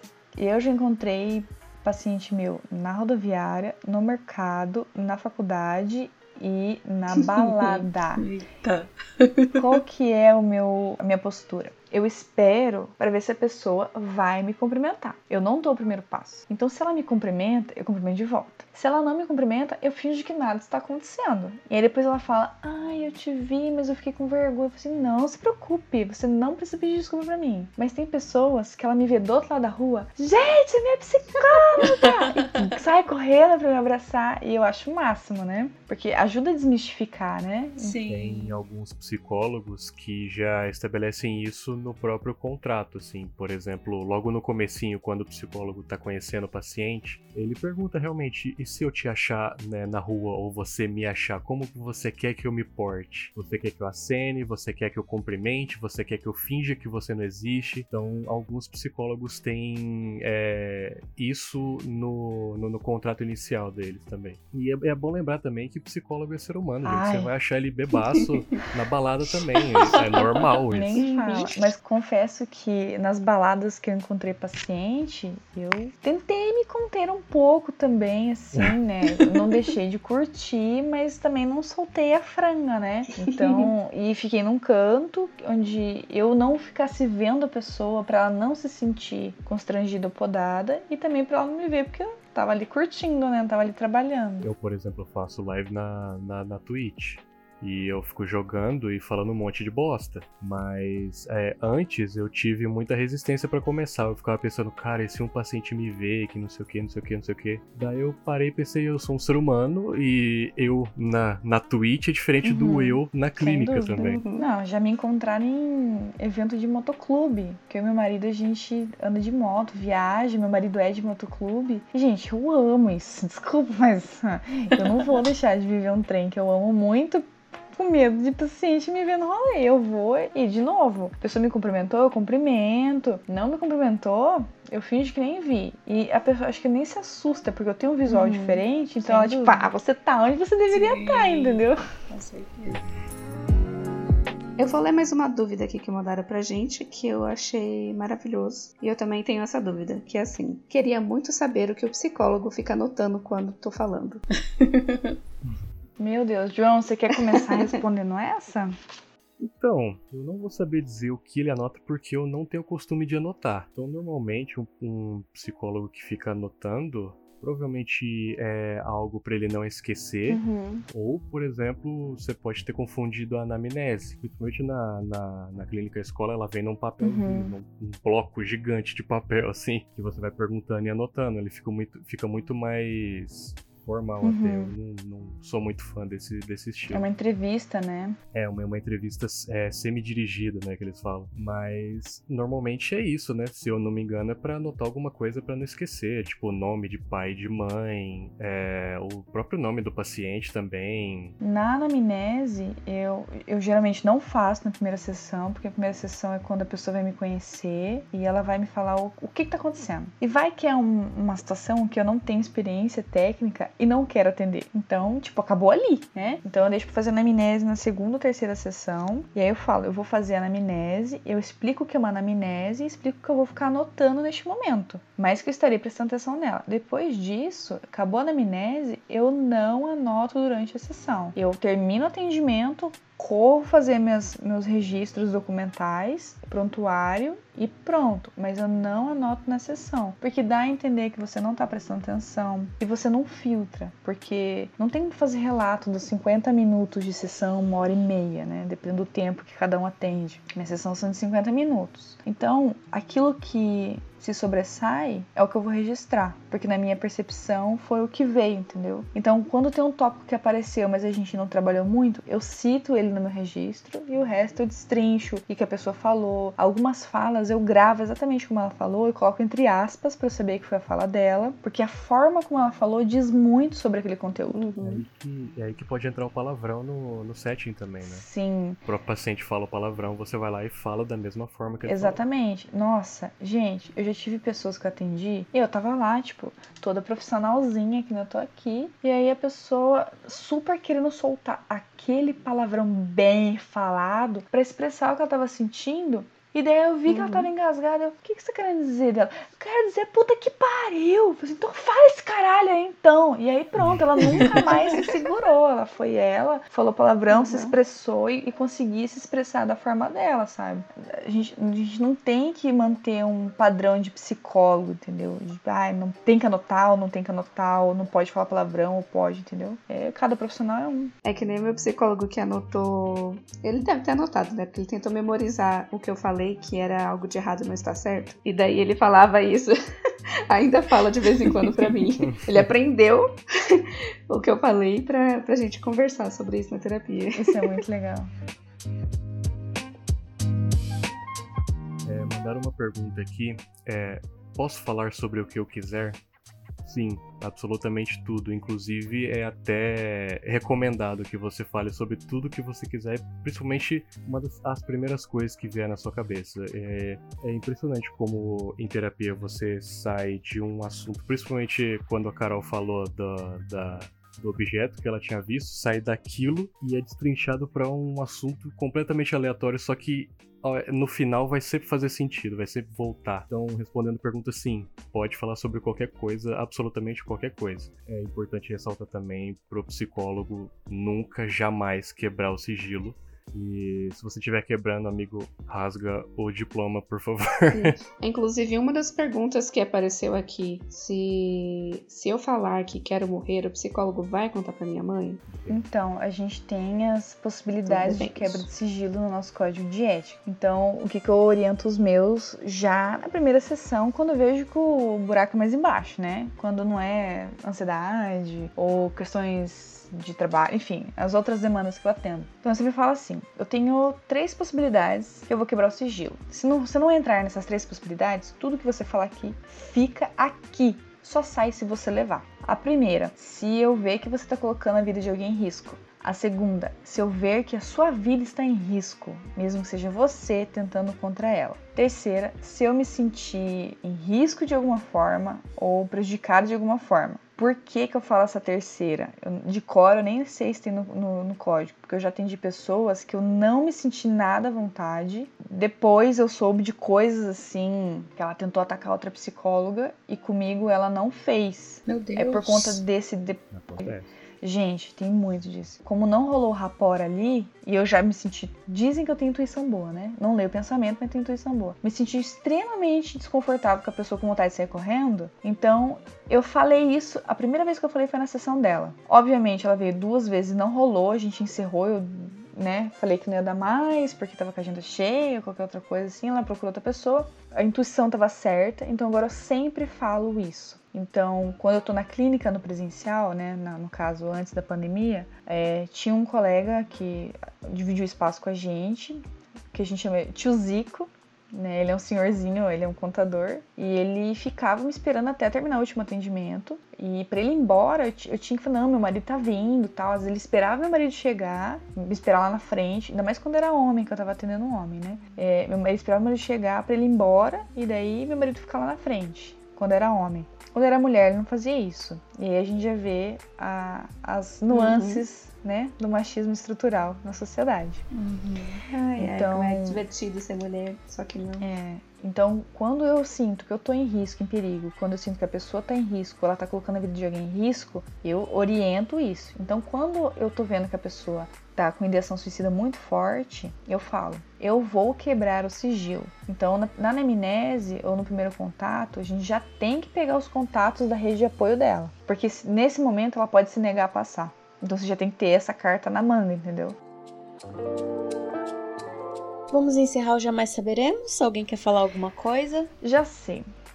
Psicólogo não é que uma pessoa que usa terno e salto o dia inteiro, que tem o cabelo liso, louro ou preto, ou usa maquiagem todo dia e joias. Psicólogo não usa terno, sapato social e cabelo raspado. Psicólogo não tem padrão. Psicólogo pode ter cabelo loiro, preto, amarelo, vermelho, rosa, azul, turquesa, pode ser careca, pode ter piercing, tatuagem ou não, pode andar igual uma Barbie ou não, pode andar igual quem, pode ser trans, pode ser LGBT, pode ser qualquer um.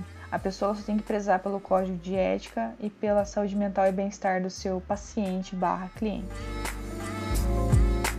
Bom, depois da gente ter esse super bate-papo, da gente conversar sobre tabus, sobre as dúvidas que vocês tinham, agora a gente vai. A gente não, na verdade, os nossos convidados vão indicar coisas para vocês assistirem ou para ler também, né? Opa, a minha indicação tem no Netflix, é uma série de animação chamada F is for Family. Ela é muito boa, ela se passa nos anos 70 e é interessante que ela faz uma crítica à família é, super bem construída americana, assim, sabe? E ele, e ele mostra na cara como essa, esse tipo de família é extremamente tóxica. Por exemplo, você, adolescente, que já falou, mas meu, meu pai não me entende, ele só me trata mal e não sei o que. Assiste essa série que você vai entender como que foi a infância do seu pai. Hey, I got an idea. If you don't like this, go to your room and watch whatever you want on your TV. Oh, that's right, you don't have one, because it's my fucking house! e você vai ver o quão terrível foi. Só que, ao mesmo tempo, a série ela tem momentos, uma, uma, uma bad, assim, só que ela mistura com bastante humor. Então é bem interessante, eu indico. F is for Family tem no Netflix. E saiu uma temporada recentemente, né? Isso, saiu uma temporada recentemente, ela tá na quarta. É, eu vou indicar coisas brasileiras, porque eu acho extremamente importante, porque vão ajudar a entender a nossa história também nesse campo da saúde mental. Uma delas é o filme da Nice, Coração da Loucura. Existe um ateliê onde os doentes desenham e pintam com a mais completa liberdade conta a história de uma psicóloga brasileira, Nice de Silveira, que trabalhou num manicômio, né? Na, na época o nome era manicômio, é, aqui no Brasil, com arte terapia. Trabalhando com arte terapia, ela ajudou as pessoas esquizofrênicas e com outros transtornos a trazerem para o consciente seus conteúdos inconscientes, que acalmava as pessoas, diminuindo medicação e aumentando a qualidade de vida. A outra indicação é o Holocausto Brasileiro. O Holocausto Brasileiro tem livro, que eu recomendo primeiro ler o livro, e tem um documentário. Esse tem no YouTube. Frisão. Então pega lá, digita Holocausto Brasileiro. Ele conta a história de um manicômio de Minas Gerais, de como que era a situação aqui no Brasil. Por que, que é o Holocausto Brasileiro? Porque as condições de, de vivência das pessoas com transtornos mentais eram tão decadentes que se comparam ao Holocausto lá da Alemanha. Eu descobri que o Brasil desconhecia uma das suas piores tragédias. Foi morrendo assim, uma atrás da outra, uma atrás da outra, uma atrás da outra. Tinha plantão de eu passar cinco pacientes mortos. Trazia vela na bolsa, trabalhava 24 horas. Aí eu trazia vela para botar na mão das pacientes morrer de noite. Nós, tinha um, nós fizemos uma enfermaria lá embaixo, no fundo do Crispim. Tinha um quarto sobrando lá. Aí fizemos uma enfermaria ali, para ver se salvava alguma coisa, né? A gente trazia leite de casa. Fazia leite em pó, tentava colocar na boca, mas já estava no estado muito ruim mesmo. De repente, começou a vir uma canja branca rala que você servia com a caneca, nos pratos de alumínio. Aí foi acabando, foi acabando, foi acabando, até chegar no ponto que aquela quantidade de paciente morreu por falta de alimentação. Então, as pessoas elas ficavam sem comida, sem roupa e era uma época assim de higienização da sociedade. Então eles não colocavam só os loucos, né, os dito loucos, eram as prostitutas, eram os bandidos, eram ladrões, eles jogavam tudo lá. Então tinha pessoas que não tinham nada de problema mental e estava sendo trancafiado lá. Então assistam, assim, é pesadíssimo, mas é bom para conscientizar. É, o documentário é muito pesado, muito pesado mesmo. Eu assisti na faculdade. É excelente, inclusive. Então, para finalizar, onde a gente encontra a Jussara? A Jussara está no Instagram como psicóloga.jussaraprado, Jussara com dois S, e no Facebook, na minha página, psicóloga Jussara Doreto Benete do Prado. E João, onde a gente te encontra? Você pode me encontrar no meu Instagram, arroba João Henrique Vizete, é V-I-Z-E, dois T's, I. E uma outra recomendação também é o meu canal da Twitch, Sim. que é twitch TV barra o João Henrique. Faço lives de games de vez em quando. E você encontra o nosso podcast no Twitter e no Instagram como Como Eu Vim Pod, esse arroba nas duas redes sociais. E eu, Thaís, você encontra como Tá Rocha com dois Os no Instagram e Tá Underline Rocha no Twitter. E você pode me encontrar no Instagram como arroba Caroline Medeiros. E aí eu fiz um Twitter, Aê, que é um arroba maravilhoso, que é Cacete Caroline. maravilhosa. Sensacional esse arroba. Sigam a gente em todas as redes sociais e fiquem de olho, porque a gente sempre posta o que, que vai ser o próximo episódio, pedindo relato. O que vocês quiserem que o coração mandar. E muito obrigado os nossos Gente, convidados Muito de obrigada hoje. pelo convite, foi maravilhoso. Me chamem que eu volto. Ah, eu amei, eu amei muito a conversa, gente. Foi incrível, sério. Eu nem vi a hora passar. Sim, Gostei nem parece que a gente muito. fica aqui 84 anos. Foi maravilhoso. Muito obrigada por aceitarem participar. Beijo. Valeu, gente. Como que é o termo certo? Autodepreciativa? Não, Compensando É. alguma coisa? Sem graça. não, meu Deus do céu. É, é coisa de psicologia. Sarcásticas, Não, não é irônicas. Pra disfarçar a sua Eu sei dor? que é. Eu sei que meu- é meu mecanismo de defesa. Isso! Eu sei, eu tenho consciência Isso. disso. Ah, Foi exatamente o que a Jussara Mas falou. ela falou autodepreciativa, eu já sei, não precisa jogar na minha cara, tá bom?